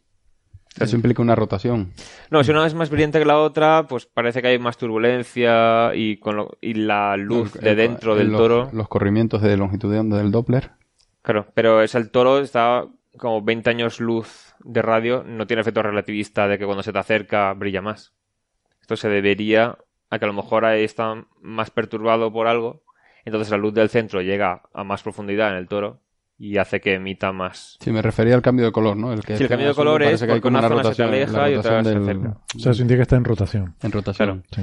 Sin embargo, hay cosas curiosas, porque por ejemplo, si tú cuentas a la velocidad que se aleja y se acerca a cada parte, si asumes que se debe a movimiento kepleriano, como los planetas, o sea, influido solamente por la masa del agujero negro y el material que haya dentro, te sale una masa menor, como 10 o incluso más veces menor de la que sabemos por otros medios que tiene ese agujero negro. Entonces, el gas no está moviéndose influido, influido solamente por la masa del agujero negro. Porque se mueve demasiado lento. También ven que la dirección en la que gira es la dirección opuesta a la dirección de giro de la galaxia y del material en la zona interna. Entonces empiezas a ver cosas curiosas. Se mueven en sentido contrario. Entonces empiezan a proponer Curioso. que a lo mejor se debe a que recientemente hubo una colisión galáctica con un, por ejemplo, un gala- galaxia satélite que ya se habrá estabilizado bastante, pero quedan esos restos Mm. En el núcleo ahí. en el núcleo, por, o sea, le llega la, la materia de una dirección diferente y eso es lo que hace que rote una- en Que el se sentido que no la toca y tal. rotación del antiguo. Y justamente el año pasado, hace unos meses, salió la noticia que con el telescopio Subaru habían hecho una imagen muy profunda y se ve en las zonas externas de la galaxia, se ven perturbaciones que daban a entender que efectivamente parece que Una hace unos miles de- de millones de años una galaxia satélite chocó con esta. Chocó y fue absorbida. Entonces, dicen, a lo mejor el agujero negro de la otra... están encontrando más. ¿Cómo, cómo? esas cosas, ese tipo de rasgos que de satélites destrozados por en las partes externas de galaxias se están encontrando cada vez más. Claro. De hecho, cada vez que se consigue una imagen profunda de una de estas de una de las galaxias y de eso suficientemente profunda, Claro. algo algo está, algo parece. Sí, Pero aquí hay una cosa clave que es esta galaxia, que está tan activa, tú la ves y parece una galaxia espiral bastante normalita. Sin embargo, no, o sea, no parecía que estuviera perturbada, pero para que llegue material al agujero negro central eh, es complicado realmente. O sea, no sé si habéis visto la película Figuras Ocultas, que el problema que tenían era que si vas a hacer un vuelo que haga una órbita completa en vez de simplemente una parábola, tienes que hacer el cálculo para ponerlo en órbita y luego hay que encender los cohetes de nuevo. Esto queda el- si no se queda el astronauta orbitando para siempre sin caer hasta que la, el rozamiento con la atmósfera vaya haciendo efecto, pero en principio, si algo está orbitando, es difícil que vuelva a caer. Hay que quitarle todo el momento angular para que vaya hacia el centro. Quitar la energía. Entonces, que una galaxia aparentemente tan normalita tenga un centro tan activo, es que algo ha hecho que llegue gas a la zona central. Y claro, hay una propuesta que es eso, que es debido a una colisión entre galaxias, el gas se ha removido y ha llegado gas al centro que no hubiera llegado de otra forma. De hecho, algunas galaxias activas se ve claramente que estaban colisionando Con vecinas. Sí, se está o ha interaccionado con otra hace poco o están dos chocando. Entonces se cree que tiene que ver con eso. Pero aquí hay una cosa que nos llama la atención porque cuando nos, o sea, el Santi y Cristina y otros observaron la otra línea espectral, las velocidades no salen en la misma dirección. O sea, en la línea esta que trazaba gas como más caliente, se veía que la parte que iba hacia el rojo y la que iba al azul estaban más en dirección norte y sur, más que este-oeste. Se Entonces, puede tener múltiples eh, Claro. órbitas, digamos, no sé, O- múltiples anillos de material ahí. Sí, o como O modos de más- oscilación, modos de rotación. más que igual, eso, ¿no? parece que- que de repente se... sí puede haber turbulencias, pero parece Turbulen- que la otra línea a lo mejor está más indicada hacia el... O sea, que está trazando más algún tipo de emisión hacia afuera de material. Mm. Porque de hecho esta galaxia no solo tiene el brillo del disco de acreción, tiene también un jet de radio Claro. que además está como en dirección perpen- o sea, en dirección Perpendicular. eh, no está en dirección perpendicular al disco de la galaxia, está al revés, está chocando con material. Ah. O sea, uno se espera muchas veces, ve la imagen, ve un disco y perpendicular al disco salen los jets de. ¿eh? de materia. Pues aquí no ocurre eso. El jet está inclinado Está respecto al inclinado respecto No, a la galaxia y de hecho hay zonas donde parece que hay algún una onda de choque. Curioso. Curiosísimo. Entonces, curioso, a pues lo se mejor- suponía que el jet era colimado por el toro. Claro, O sea, que sigue el camino libre del hueco del toro. Normalmente, No, el, normalmente el al jet, menos el, el jet es una cosa y el...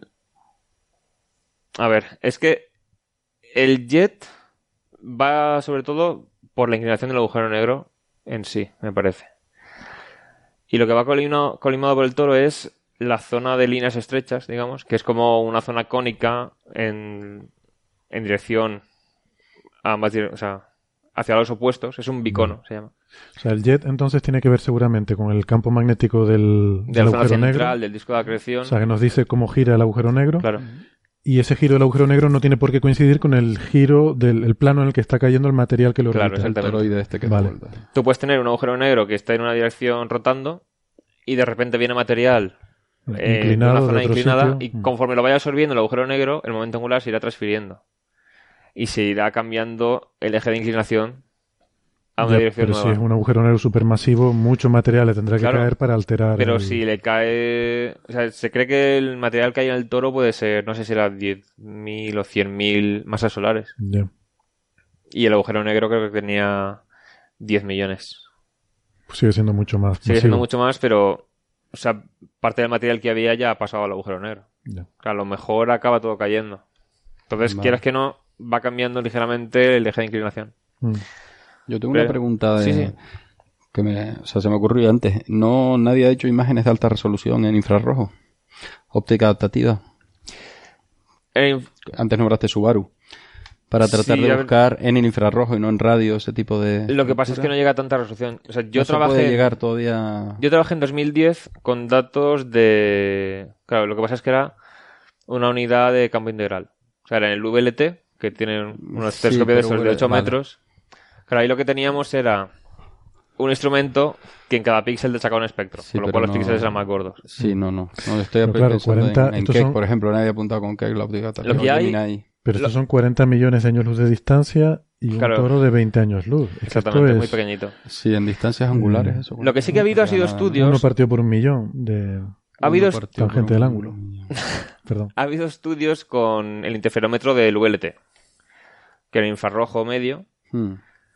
han juntado los cuatro telescopios gordos y los cuatro pequeños y hi- hicieron observaciones de galaxias activas. Y lo que pasa es que en muchas de ellas pusieron cotas al tamaño del toro porque no se resolvía. En otras lo que hacían era, bueno, ajustando un modelo, parece que tenemos más o menos el tamaño que tiene el toro en este sistema. Y eso, de hecho, fue lo que le comenté a Cristina por Twitter aquella vez, cuando salió su, a su artículo. Que ellos decían, hemos resuelto por primera vez el toro. Yo digo, pero esto me suena a mí que habían medido ya el tamaño de los toros con in- interferometría en infrarrojo. Y ella decía que no sabía, no estaba segura de que, contase, porque era ajustando un modelo que no, Mm. o sea, no era verlo directamente. en las imágenes de. Alma directamente se ve el tamaño que tiene y se sabe que es más grande que eh, lo mínimo que puede resolver. En este caso sería Hmm. un óvalo que es, se llama PSF, la Sí. Point Spec Function, que es cuando ves un objeto puntual, tiene una cierta Bueno, hay que forma. hablar que contra más larga la longitud de onda es más fácil de resolver también. ¿Perdón? 0,2 segundos de arco. Ah, Sí, claro. ¿Cuánto? 0,2 segundos de arco. 0,2 segundos de arco. ¿Pero eso es el qué? El, el número que, que- el número que decía, el, Pero 0,2 segundos de arco. Hace la resolución 0,2 segundos de el arco. tamaño del toro a la distancia No, no, no. de 40 millones. Espera, ¿qué- ¿cómo? Pero eso está al alcance de los telescopios. Tiene que ser más pequeño entonces. Pero aquí nos era sale... porque millón de 0,2 es muy poco. millón lo que me había Sí, un millón, ¿no? 20 años luz de, de radio a 40 millones de años luz de distancia es uno partido por 2 millones. Entre el cociente. Pero claro, ese es el tamaño. o sea, para 20 entre resolverlo, 40.000 millones. para resolverlo tienes que tener muchos píxeles ahí metidos. Sí, pero aún así O sea, que pensé ya era está- menos, pensé está que era muy- muy Debe estar- no debe estar ahí en la frontera.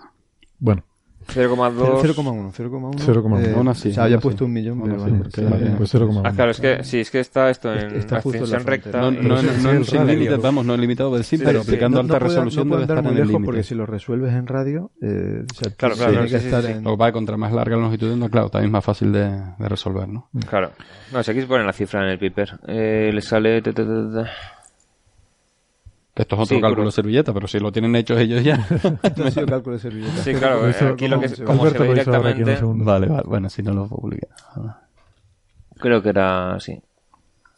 Vale, no, era por curiosidad, porque desde luego es que se abren fronteras. De todas maneras, estas son una de las fronteras que vienen los telescopios de la siguiente generación, de los de clases mayores a los eh, ma- mayores de los 10 metros actuales. Los CLT, TNT... Los tres que vienen, vienen el, el 30 metros americano, americano-asiático, el europeo de 40 metros y el primero que viene es el gigante Magallanes, que viene a ser un 25 Claro. metros. Y estos tienen entre, esos, entre sus retos, estos van con óptica adaptativa desde el primer día y de entre los retos que tienen, uno es este tipo de, de investigación. Y bueno, una cosa que me llama la atención también es que me parece que, o sea, eh, hay un. La velocidad y el tamaño del el toro, la parte interna sobre todo, se había medido ya con máseres de agua. Que son moléculas de agua, pueden emitir radiación de forma. es como un láser, pero en microondas. Y eso da mucha precisión. Pero es la parte más interna. Y parece que eso gira en sentido contrario a lo que han detectado estos japoneses. O sea, está comparando cosas hoy y O digo. sea, que hay múltiples componentes ahí girando. digo, no sé, hay mucha ciencia por hacer ahí. eso Claro, lo- lo entonces parece fascinante. que Tiene muchos si ha chocado este- algo, a lo mejor está el gas cayendo gas nuevo en una dirección contraria a la que el que había ya. No sé. O sea, vamos, eh, ahora mismo la pelota está en la cancha de los teóricos.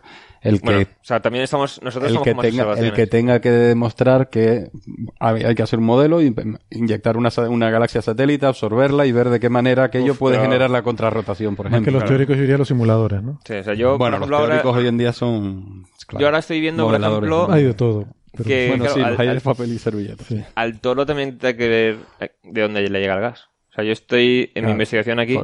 Estamos viendo. O sea, hay un anillo de gas de como 200 parsecs de diámetro o de radio, o sea, unos mil años luz.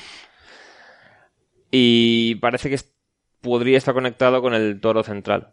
Entonces estamos viendo a ver si es que ahí está saliendo material de la zona central y que choca con el anillo exterior, o que está cayendo material del anillo exterior al anillo central. Eso es lo que estoy trabajando yo aquí en el IAC. Y bueno, ya cuando ¿Y te pagan saquemos por, y te pagan por Te eso? pagan por Sí, eso. eso. Increíble. Yo, yo pensaba que habías venido para hacer el coffee break. No, Yo para, para eso te recomendamos. O sea, cuando me dijo, oye, tenemos que buscar un pozo aquí, no, trae este chico que va a funcionar bien el coffee break. Oye, eh, si no queremos que nos den las 3 de la mañana como a como Ángel. Deberíamos empezar a... Es que habéis hablado mucho a tiempo del 5 y otro. 40 de la madrugada y estoy eh, terminando de, de observar. Que- Ya, ya, pero hemos digo, empezado- estamos metidos en el, en el crepúsculo eh, astronómico. ostras, vale, vale. Qué pena, qué Sí, sí, pena sí. que no se estilen los sombreros para quitárselos, ¿eh? Una- pero lo que digo es que aquí tenemos otra hora diferente. Lo que digo es que aquí Claro sí que nos van a hacer también las 3 de la de mañana. hablar. Las tres de la Es más, mañana, vamos a estar tanto que te vamos a pillar. Vamos a coger tu hora. Es verdad. Como te descuiden, Eh, así que vamos, si quieres, ya rápidamente a, a tratar el tema. También tiene Como que ver con Alma. con Alma, sí, sí. Como estamos con Alma, pues vamos a seguir, eh, vamos a seguir con Alma porque eh, hay observaciones nuevas del No, sistema de. El tema es eso, no son observaciones No, nuevas. cierto, no son, es una, exactamente, una interpretación nueva, un análisis más detallado de unas observaciones que son del año pasado y que llevaron hace unos meses, eh, lo comentamos aquí, a concluir que había eh, un anillo de un cinturón de polvo eh, alrededor de, De Próxima de Centauri. Próxima Centauri y que esto podía indicar probablemente que la existencia de un sistema planetario complejo, etcétera, etcétera. Am, ahora, reanalizando estas mismas observaciones, eh, una gente, un grupo de liderados por investigadoras del, del Carnegie eh, Institution, que son Meredith McGregor y, y Alicia Weinberg, ah, con otra gente también de, de también de la Universidad de Colorado, de, de Cambridge, de mm, de qué más de la bueno de la NSF Astronomy and Astrophysics Postdoctoral Fellow claro esto no es un sitio esto es una, una beca perdón Claro. pues esta gente eh, reanalizando esos datos han dicho no no es que se han equivocado ustedes porque han estado cogiendo toda la Claro. toda la señal integrada cuando tú la ves cómo ha ido variando con el tiempo esa señal resulta que lo que pasó es que hubo un pelotazo de señal causado por una megafulguración de esta estrella Hmm. eh, que fue una, una explosión tremendamente violenta y me gustaría dar aquí algunos, algunos datos. ellos, ellos ponen en la nota de prensa que la, en el pico de su luminosidad esta fulguración era 10 veces más brillante que una de las fulguraciones más grandes, mm, o sea, que las fulguraciones más grandes que se dan en el Sol. Y esto ya de por sí es impresionante, pero es que esto hay que ponerlo en el Diez contexto. veces dijiste. 10 veces más grande que una Pues solar. eso Es un orden de magnitud. Un ya. orden de magnitud. Pero es que esta estrella es mucho más pequeña que el Sol. Esto es una Claro, enana claro. roja, muy enana roja. Lo cual es- Próxima, próxima Centauri. Pero además, a eso se suma que el planeta que supuestamente sería habitable, para tener temperatura habitable, está muchísimo más cerca Exacto. a su estrella que nosotros estamos del Sol. Entonces se van au- aumentando la gravedad del asunto Exactamente. conforme incluye factores. Exactamente. Al final, el, el número aquí interesante es que la- el brillo de la estrella aumentó mil veces, porque además hubo dos flares, una detrás de otra. Aumentó mil veces en un periodo de 10 segundos. O sea, tú imagínate que de repente el Sol se vuelve mil veces más brillante. Pues eso, eso pasó en próxima B. Morenos nos íbamos a poner. Buah, claro. ¿Vale? Entonces, esto está bien, ahora podemos eh, entrar en más detalle, pero yo solo quería hacer una- un recordatorio de cuando, aquí cuando hablamos del descubrimiento de Próxima B, cuando hablamos del sistema de TRAPPIST, dijimos, cuidado que cuando los astrofísicos hablan de zona de habitabilidad, Mm. se refieren solamente a la distancia de la estrella. Hay muchos Claro. factores que no conocemos y estas estrellas enanas rojas son muy, muy activas. Ujú. Son muy activas. Entonces, claro, están saliendo titulares de, bueno, esto cuestiona la habitabilidad de Próxima B. Bueno, la, habitabilidad de Próxima B siempre ha estado cuestionada. Claro. Y la de cualquier sistema en torno a una enana roja, porque hasta que no miremos las atmósferas y veamos cómo son esas atmósferas, no tendremos ni idea. De hecho, la habitabilidad en el sentido en el que usamos hoy en día es un concepto, o sea, que no se cuestiona. Sí, sí. Es un concepto que hace referencia a dos o tres parámetros. Hay una esté- definición que- que matemática. esté- básicamente es que, que haya agua y... Es una definición de... No, no, ni siquiera que haya agua, no, no sabemos si hay agua. No, Aquí lo no que siquiera dice- que haya agua, que pudiera que de haber agua. Que no esté prohibido allí, que haya Que no esté prohibido que haya agua. Aquí lo que dicen es que con llamaradas de estas a lo largo de miles de millones de años, no es que haya demasiada radiación para la vida. No, es que arranca la atmósfera. Se lleva la atmósfera y los océanos y todo lo que hubiera en la superficie. Yo, yo no sé si la gente lo sabe. Recientemente hemos descubierto hace un par de años con la sonda Maven que probablemente la atmósfera originaria de Marte, que debía ser tan densa como la de la Tierra, fue arrancada por la actividad violenta del Sol joven, Claro. que era más, más violento que en la actualidad, pero no era ni mucho menos tan violento como, como Claro. esta estrella. Entonces, se habría dejado el planeta sin Te atmósfera. puedes quedar sin atmósfera como te descuides. Luego, claro, luego puedes meter cosas como si, bueno, pero la vida puede desarrollarse debajo de rocas claro. o subterránea, no sé qué tal. Bueno, sí, lo que Pero sea. entonces No, no, la puedes detectar. por O sea, el- supuesto. para- lo que nos interesa a nosotros es que esté en la superficie. Bueno, No, yo, yo lo que voy es que las sigue imágenes, todo abierto y todo lo demás. las supuesto, imágenes no idílicas nada, de pero- próxima vez con un atardecer sobre un lago, rielando Claro. sobre un lago y unas palmeras y unos helechos, esa imagen nunca, nunca ha sido realista. Eh, no tenemos ni idea de cómo son estos planetas. Podrían ser un infierno como Venus, podría ser un Mercurio, podría ser cualquier... No tenemos Claro. ni idea. O sea, cuando un astrofísico diga zona de habitabilidad, ese es un nombre muy mal elegido. O sea, es no hay un que nombre muy mal elegido. O sea, es un concepto interesante, Sí. pero es un nombre mal elegido porque induce, e induce a Induce pensar en el hecho. Es que Que está bien definido a lo mejor en el contexto científico, El contexto, pero, pero es- cuando Claro, a, la hora de comunicarlo. Mm. Acabo de caer en que exactamente cuando lo de próxima vez me, me harté tanto de esas imágenes bucólicas y tal que acabé escribiendo un artículo para Gaveta de Astrofísica, el, el artículo, el, o sea, el- la sección que tiene nuestra compañera eh, Adriana de Lorenzo Cáceres en, el día. Lo voy, a- lo voy a retuitear ese artículo ahora porque justamente hablaba de esto, ¿no? Ah, ¿Qué procede, quiere procede, decir procede, sí. zona de habitabilidad y tal? Mm. Y lo, lo voy a repescar porque tiene que ver con todo esto. Ahora está la gente, uy, a lo mejor próxima vez no, no es habitable. Pues no. Pero siempre, o sea, siempre estas cosas son a lo mejor no. Vale, El, morbo de Próxima Centauri Claro. es... Es que no es que sea lo mejor, una no. estrella- es la estrella cercana, ¿no? Entonces es Ya. nuestra vecina. Entonces, si tenemos una posibilidad de encontrar vida justo en la estrella más cercana, parece Ya. que la tenemos Pues yo le llamaría planeta, mano, ¿no? planeta interesante. Pero... Llamémoslo así, planeta interesante. Oye, hay un planeta en zona Desde luego, interesante. las enanas rojas no son Nuestro- nuestros candidatas. compañeros eh, de Radio Skylab Sí. han, defin- han de- redefinido eh, esta zona como la zona de aguabilidad. Sí, sí, lo vi, Mira, lo vi. me encanta la definición, me parece Mm, pero, más... pero, a ver, eh, pero es que tampoco, porque si no hay atmósfera no hay agua. Exactamente. O sea, Ya. el- la Sí, presencia pero de por- agua, Por eso lo de habilidad, ¿no? Aguabilidad. aguabilidad, Pero entonces- que, que habrá o no habrá. Eso. el sí, sí, ¿no? O sea, el, el concepto original de zona de habitabilidad efectivamente viene de que es la, es la región en la cual Un planeta como la un Tierra. planeta, exactamente, con una atmósfera como la terrestre, no está ni demasiado cerca para que el agua hierva, ni demasiado lejos para que se congele. Para que se congele. Pero es que el punto de ebullición del agua depende de, la la, presión. atmósfera, de la De presión la atmosférica. presión. Si tú no tienes atmósfera, o sea, en Marte, por ejemplo, Marte está prácticamente en zona de aguabilidad y como tiene una Pero atmósfera tan tenue, débil, claro. eh, el agua se sublima en la atmósfera de Marte. Y Venus tiene demasiado efecto invernadero con la atmósfera. Venus tiene más efecto Pero invernadero, seguramente tuvo océanos en, en el inicio. Entonces, Digamos que la zona de, obtener. agua, de aguabilidad esta es una condición necesaria pero no suficiente. No claro, suficiente. exactamente. Y eso es lo que tiene que quedar claro. O sea, Pero a eso voy con los nombres, que son nombres mal escogidos porque dan a entender que ahí hay agua o que es habitable y a lo mejor no. O sea, yo, yo le llamaría planetas potencialmente interesantes. Potencialmente interesantes porque si tiene atmósfera y es una atmósfera densa y no tiene efecto invernadero brutal y no sé qué, bajo ciertas condiciones, depende del albedo del planeta, de la atmósfera que tenga. La si atmósfera, tiene, la atmósfera es importantísima. si tiene campo magnético o no. Las estrellas están emitiendo radiación todo el día. si es tiene campo magnético o no. O sea, el campo todos esos magnético, factores, Una ionosfera que te proteja un poquitito para todos esos vida. factores influyen para que tengas agua o no tengas Sí, agua. sí, hombre. Y para que, para que se pueda desarrollar, aunque sea un- una cadena de ADN ahí reproduciéndose, porque siempre pensamos en vida y ya pensamos en la palmera con los cocos. Y hay que pensar en un líquen o en algo así. Y ya Sí, me parecería un, por ahí. un exitazo, ¿no? Claro, claro. Bueno, yo quería comentar un- respecto al supuesto descubrimiento de los anillos de polvo y tal. Que claro, o sea, estos son, eran 10 horas de observación con ALMA. Y que haya muchas horas se hace por dos cosas. Una, por tener más señal que poder sumar después. Y otra, porque conforme va rotando la Tierra, el ángulo de las antenas respecto al cielo va variando. Entonces es como que tienes mejor resolución en más direcciones diferentes. Mm. O sea, si tienes dos antenas, tienes resolución en una dirección, pero en el resto no.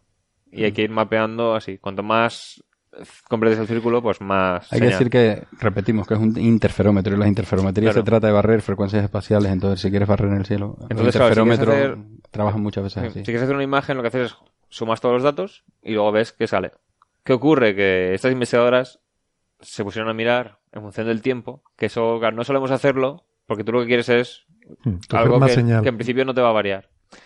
Pues de esas 10 horas, prácticamente todo el flujo de esos dos supuestos cinturones ocurría en dos minutos. O sea, quitas esos dos minutos de datos Y no hay cinturón. y ya no hay señal de cinturón. Pero además, recordad que había como indicios de otro mucho de otro más- planeta. No, sí, no, de, de otro... Ah, no, de otro cinturón, más cinturón alejado. mucho más sí. grande. Sí, sí, es cierto. que salía elíptico, entonces te podría dar la inclinación, con lo cual se podría ver mejor la masa de Próxima B. Y todo Ahí eso... advierten que dice, a ver, Próxima Centauri está delante de la parte central de la galaxia. Ahí hay muchas nubes de polvo que también emiten infrarro- o sea, en estas longitudes de onda. Entonces, a lo mejor han hecho un ajuste a cosas de fondo, no cosas en el sistema de Próxima Centauri. Entonces no solo ponen en duda el cinturón que sí que tenían claro que estaba, sino los hipotéticos también. Parámetros asociados a la estrella por una cuestión instrumental. casi. Sí, o sea, el tema Bueno, es instrumental, el paper original era de línea detectamos un cinturón y dos posibles cinturones y un posible planeta extra con anillos que refleja mucha radiación. Y el cinturón que estaba casi seguro es el de la megafulguración. Había otro interior que es el de la fulguración dos minutos antes de la otra. Y el resto de cosas que estaban así eh, dudosas también podrían ser debidas a cosas de la propia galaxia de fondo.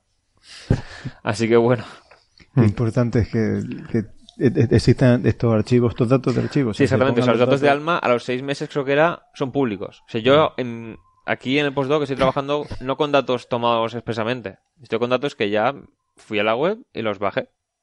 Datos nuestros, datos de otros y los he combinado para hacer otra cosa. que la astronomía del presente ya y desde luego del futuro inmediato eh, cambia respecto a lo que ha sido, o sea, cambia respecto a lo que está haciendo Ángel hoy. O sea, ya es, no va a ser eh, eh, cada vez es menos frecuente que el astrónomo se desplace al observatorio, ni siquiera Claro. haga sus observaciones, ni, ni siquiera de manera remota, y las observaciones ya los telescopios se convierten en instrumentos de captar Pero no datos. se lo digas con la cara de sueño que tiene. A mí me da mucha Qué decepción. Pero eso en el futuro todavía no. No, bueno. Esa misma reflexión últimamente la he estado haciendo montones de veces y la he estado contando en charlas y la he estado diciendo a gente joven. Mm. Eso de que, de que creo que quizás nuestra generación va a ser de la, de la, Sí, última, que eso, que tenemos la suerte de poder individualmente con tu proyecto al telescopio a observar como estoy haciendo hoy, aunque yo Mm. os digo, acabo estamos cerrando el telescopio, está amaneciendo. Claro. Y aparte de eso, después, casi todos los grandes proyectos, casi toda la nueva investigación que se va a hacer, va a ser eso, de, usando bases de datos de telescopios que ya han conseguido los datos, como lo que estáis contando que, que se hace en ALMA, que muchos de estos pues, telescopios, pues cada vez más, de forma más común, dejan los datos públicos para que se los puedan bajar otros investigadores. Pero es que luego telescopios incluso grandes, robóticos, de los próximos, proyectados para los próximos años, van a ser así, van a trabajar, van a trabajar completamente así, que de, de forma automática van a estar cogiendo datos, se van a guardar, van a tener una gran base de datos. Si tú Claro. eres propietario de alguna forma, si trabajas en el consorcio, los vas a tener antes. Posiblemente muchos de esos se hagan después, al, al cabo de cierto tiempo, públicos. Te los bajas y lo que van a hacer sobre todo los investigadores, y particularmente me da pena por los estudiantes, es bajarse datos y jugar con los datos. Ya. Sí, eh, ese es el futuro porque además es la manera eficiente. Porque además ya los telescopios se hacen antes por la manera tradicional. Tú ibas al observatorio, a tu- al telescopio físicamente, te desplazabas allí, tomabas tus datos, hacías tu propia reducción de datos en el aire, etcétera. No, es que ya lo, el telescopio viene con sus pipelines de reducción, software Sí, complejos, los instrumentos. instrumentos cada vez más complejos. Es que los instrumentos son cada vez más complejos, entonces requieren eh, que ingenieros de software se pongan a hacer una un- o, o astrónomos reconvertidos en ingenieros de software, que hay muchos de también. Alma te llegan los datos con un Entonces, script claro. de la calibración. En plan, tú puedes rehacerla si quieres, pero ya está hecha por ellos Sí, para sí, que no tengas que preocuparte el de cómo paradigma ha funciona cambiado. todo. El paradigma ha cambiado Aunque, claramente. bueno, un poco por romper una lanza también en favor de lo que se hace. Es- Esto es verdad que ocurre para, para digamos, la- las longitudes de onda convencionales, las que Sí. tenemos más tiempo Claro. trabajando. Pero eh, hemos estado hablando un buen rato de, un, de, de experimentos Claro, claro. que están diseñados específicamente para un objetivo científico que no se pueden extraer de, de- de estos Mm. instrumentos convencionales. O sea, los experimentos que se diseñan para, para mirar la línea de 21 centímetros son, son instrumentos especialmente diseñados. Muy dedicados. Muy dedicados. O, por ejemplo, los que hacemos nosotros para búsqueda de modos B. eh, o sea, del, del Quijote, por ejemplo, son, son instrumentos que tienen un objetivo científico, los diseñas con ese objetivo Mm. Y digamos que no, no son, eh, o sea, no los puedes extraer de una base de datos convencional. Entonces, digamos que todavía queda espacio Sí, para... que de hecho son más un experimento, ¿no? Esos son experimentos. Son realmente. experimentos, Va- sí. Vamos a hacer, el dice, experimento puede ser tienes implicar un instrumental sí, enorme. pero- Tienes un, un pro- un problema científico Ajá. y lo quieres abordar por una metodología o una forma de observación que, que no está planteada con los no instrumentos estándar, convencionales. claro. Yo les veo que no están cansados de hablar. Eh, lo que pasa es que todavía no hemos llegado a las dos horas y media de programa, entonces... Pues, no Si queda sé un par de si- cosillas, yo puedo Mira, tienes- A mí me comentarlas voy a rápido. Tienes disculpar, una- Pero, pero es que me pilla el tráfico de Sydney. A a Ángel lo vamos a, lo vamos a despedir ya, que Sí, creo sí. que ya tiene que ce- cerrar el telescopio. Eh, Ángel, muchas No, el gracias. telescopio está cerrado y me he despedido de la Ah, ya está cerrado. Sí, vale. yo lo he visto saludar como diciendo adiós al... Ah, no sabía, no Sí, sabía claro, lo que era. he estado, he estado despidiéndome, hemos estado terminando de tomar las últimas imágenes de calibración y tal, Mm. mientras aquí, por eso está también un poquillo más callado en el último rato largo. No, salvo- no era timidez. No era timidez. bueno, pues nada, Ángel, muchas gracias. Que, que vaya bien con esas observaciones. Ya, ya te falta poquito. Y ya, ya nos hablamos la, venga. la próxima. Buenos días ya. Buenos días. hasta Ánimo, hasta luego. Que descanse. Hasta luego. Y, Y Héctor, vosotros si quieres rápidamente, Sí, rápidamente para llegar a las ya. dos horas y media, pues ya Vale, total que quedan diez minutos, contar lo de los exoplanetas exogalácticos. o no Sí, sé que qué, o- eh, hablasteis aquel día que yo no estaba y en- lo escuché y digo, ay, claro, es que yo podía haber hecho aclaraciones. Me lo miré todo entonces. ¿Qué, qué sexo? Exoplanetas extragalácticos. Extragalácticos. Entonces, a ver, hablasteis de que De, se habían... de hecho, en el artículo, en las conclusiones, hay una frase en la que habla de galaxias extragalácticas. sí, eh, Eso es maravilloso. galaxia es- Maravilloso. Galaxias Eso es otra, extragalácticas. otra vez buscar Google en Google. Sí. Una galaxia extragaláctica. Pero a mí se me ha ocurrido, entonces, porque eh, inspirado en eso, no existen lo- los planetas extraterrestres, ¿verdad? Yo, Sí, lo- un todos, concepto que... menos la Tierra son- Pues ya, pero nadie lo ha Claro, dicho. no, no, por eso. Yo quiero eso. inventar esa Sí, frase. sí, sí, Quiero me, me gusta lo de los planetas extraterrestres. Planetas ya, extraterrestres. del, en Alemania, de los institutos Max Planck, hay uno que es de astrofísica y otro que es de física extraterrestre. Mm, Son dos distintos, pero en los dos cosas hacen cosas de astrofísica en ambos. ya. Pero uno es más de unos temas y otro de otros. Pero de Bueno. física extraterrestre. Vamos con los planetas. Pues sí, vamos con esos planetas. A ver, la noticia era que se había detectado que en una galaxia diferente podía Una haber... muy lejana, hace mucho tiempo, Sí, literalmente. literalmente. Eh, que podría haber como mil, dos mil planetas con masa entre la Luna y la de Júpiter por cada estrella de la secuencia principal. ¿Cómo se detectó esto? Pues porque esta galaxia era hacía de lente para un cuásar lejano, generaba cuatro imágenes del cuásar y había medido cambios de brillo en las imágenes del cuásar para medir el efecto de microlente gravitatoria que estos planetas extra estarían generando. Vale, vale. Entonces, como vi que hubo como tres cosillas que no que- acabaron de quedar claras, una era que o sea, el tema del usaban una línea de hierro que básicamente lo que hacían era Pero, pero de rayos X, ¿eh? claro, o sea, lo que se observaba eran las zonas más internas del disco de acreción del cuásar, porque son las más pequeñas. Y son las que brillan en rayos X. Entonces, hay una línea espectral que emite el hierro excitado muchísimo en ese longitud de onda. Que, claro, en la, el disco de acreción del cuásar tendrá una parte con mucho desplazamiento al rojo, por el, o sea, por efecto Doppler, y otra con mucho al azul. La que se acerca está desplazada la línea en un sentido y la zona que se aleja está la línea desplazada en el sentido contrario. ¿Qué ocurre? Que si hay una serie de lentes gravitacionales pequeñitas, como estrellas, eh, pues entre ellas se crea un patrón de lo que se llama cáusticas. O sea, si tenéis en la orilla del mar, que está el agua, la superficie ondulada, y miráis al fondo, hay unas zonas que son como líneas que se entrecruzan, más brillantes que el resto de- del fondo. Eso se debe a que las ondulaciones de la superficie del agua concentran la luz en distintas zonas. Entonces, si miraseis el agua desde arriba, desde el punto de vista del sol, las zonas donde en el fondo es más brillante, a través de la superficie del agua lo veríais como más estirado, más deformado, o incluso imágenes múltiples de esa zona. Que básicamente la luz puede viajar el mismo camino en las dos direcciones del sistema óptico. Desde el sol lo que hace es, desde más zonas de la superficie del agua, concentra la luz en una del fondo, y en sentido contrario es una zona del fondo aparece por más regiones de la superficie del agua, con lo cual ves una imagen más grande. Entonces, si una de estas cáusticas provocadas por las lentes gravitacionales pasa por parte del disco de acreción. O sea, esa parte del disco te llega por más caminos ópticos al observador, con lo cual la ves más brillante que la otra. Entonces, la línea espectral del disco la ves desplazada hacia el azul si se te magnifica la parte azul, la parte más la parte del disco en el que viaja hacia nosotros y la línea se ve desplazada hacia el rojo si se magnifica la parte del disco que se aleja de nosotros. Entonces lo que me dieron, había como 30 40 observaciones en rayos X y 30 o 40 observaciones en diferentes momentos. Claro, en diferentes o sea, que la momentos. pillas en diferentes. pillaron estas imágenes más brillantes del quasar porque la pequeña había veces que a lo mejor no se observaba nada porque era más tenue y vieron a ver en cada una de las imágenes cuántas veces está la línea desplazada esta cantidad hacia el rojo o un poco más o un poco más e hicieron como un histograma y dijeron vale entonces si ponemos todas las estrellas que sabemos que hay en la galaxia lente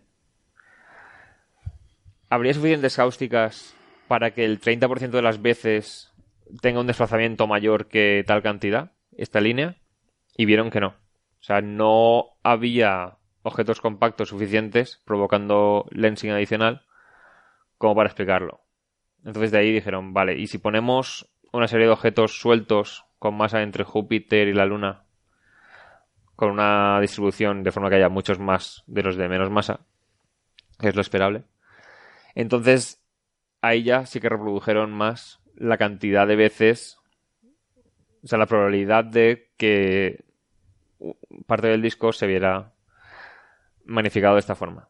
Y de ahí es donde sacaban la conclusión. Y eh, una pregunta que surgió era, ¿cómo se sabe que no están en el quasar los planetas en vez de en la galaxia lente? O sea, en el paper hay una, hay una línea que decía brevemente que en quasares que no tienen una galaxia de lente delante, no se observa variaciones de la línea espectral de esta forma. O sea, parece que si no tienen nada delante haciendo microlensing adicional, por el propio quasar no parece que pasen tantos planetas por delante. Por lo tanto, estaría en el lens, en la, Estaría en la galaxia lente. la galaxia.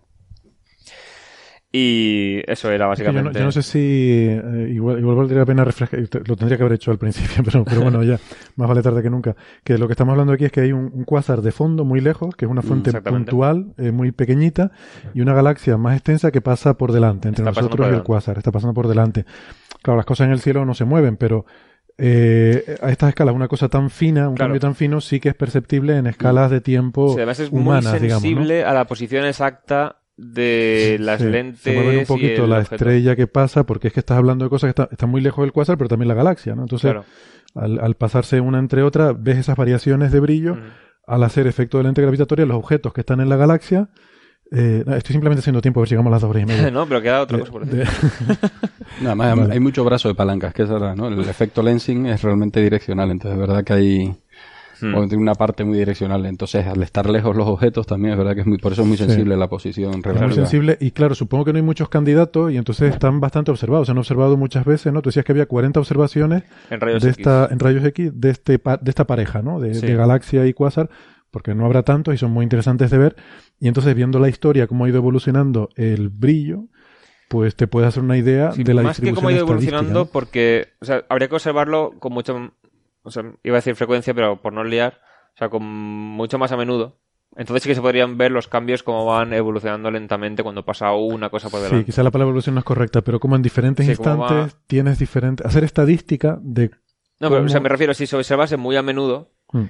Y casi de forma continua, podrías ver los cambios de brillo de los rayos X y entonces estudiarlo mucho más en detalle para ver si está pasando por ahí un planeta o una estrella o qué. Sí, hacer un modelado más fino. Claro, pero aquí lo que hay es un montón de observaciones en distintas fechas. En plan, hoy voy a apuntar el telescopio de rayos X a la galaxia. Y luego ya a lo mejor otro día lo apunto Claro. otra vez.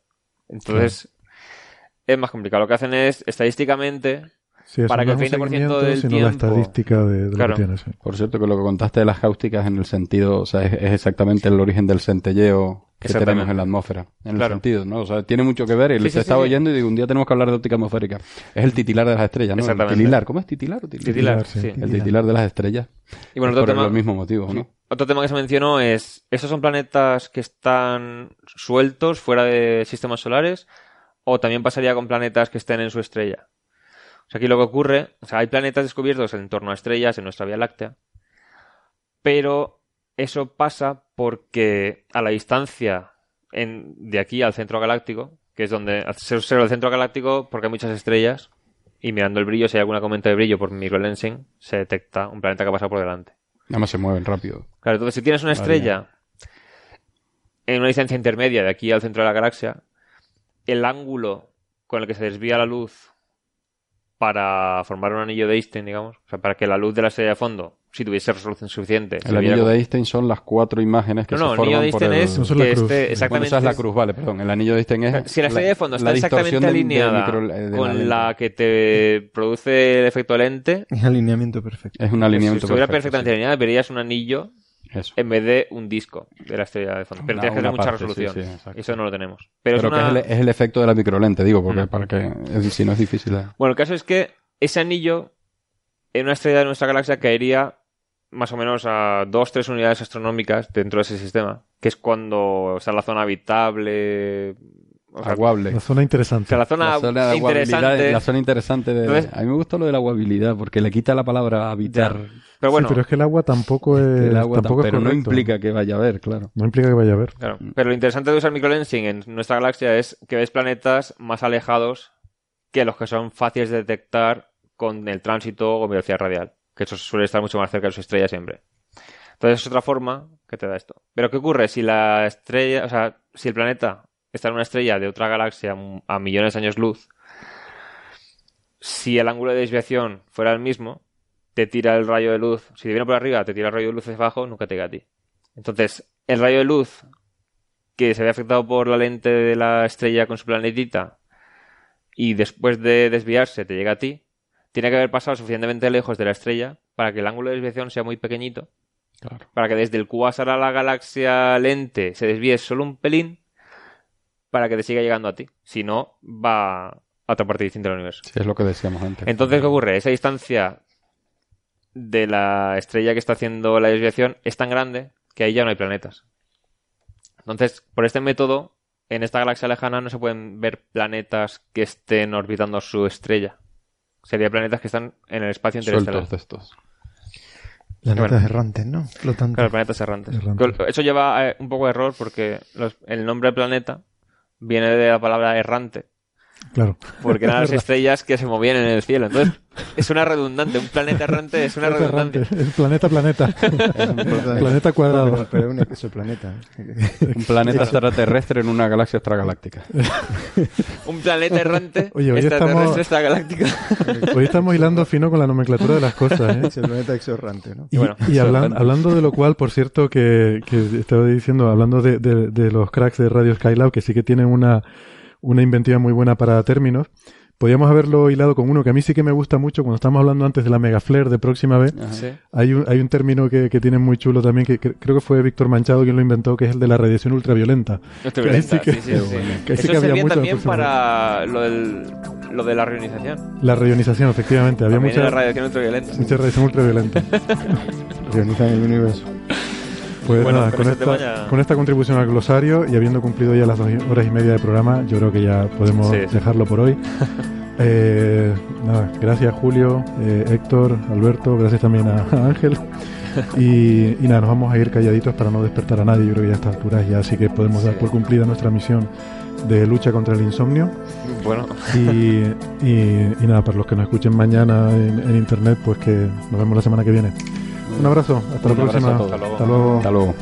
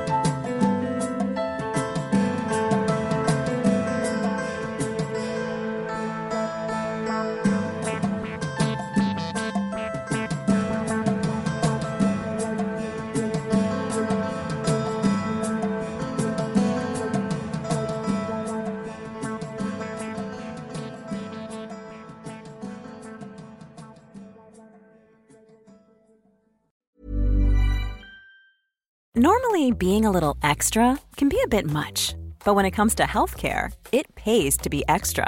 And United Healthcare makes it easy with Health Protector Guard fixed indemnity insurance plans. Underwritten by Golden Rule Insurance Company, they supplement your primary plan, helping you manage out of pocket costs without the usual requirements and restrictions like deductibles and enrollment periods. So when it comes to covering your medical bills, you can feel good about being a little extra. Visit uh1.com to find the Health Protector Guard plan for you.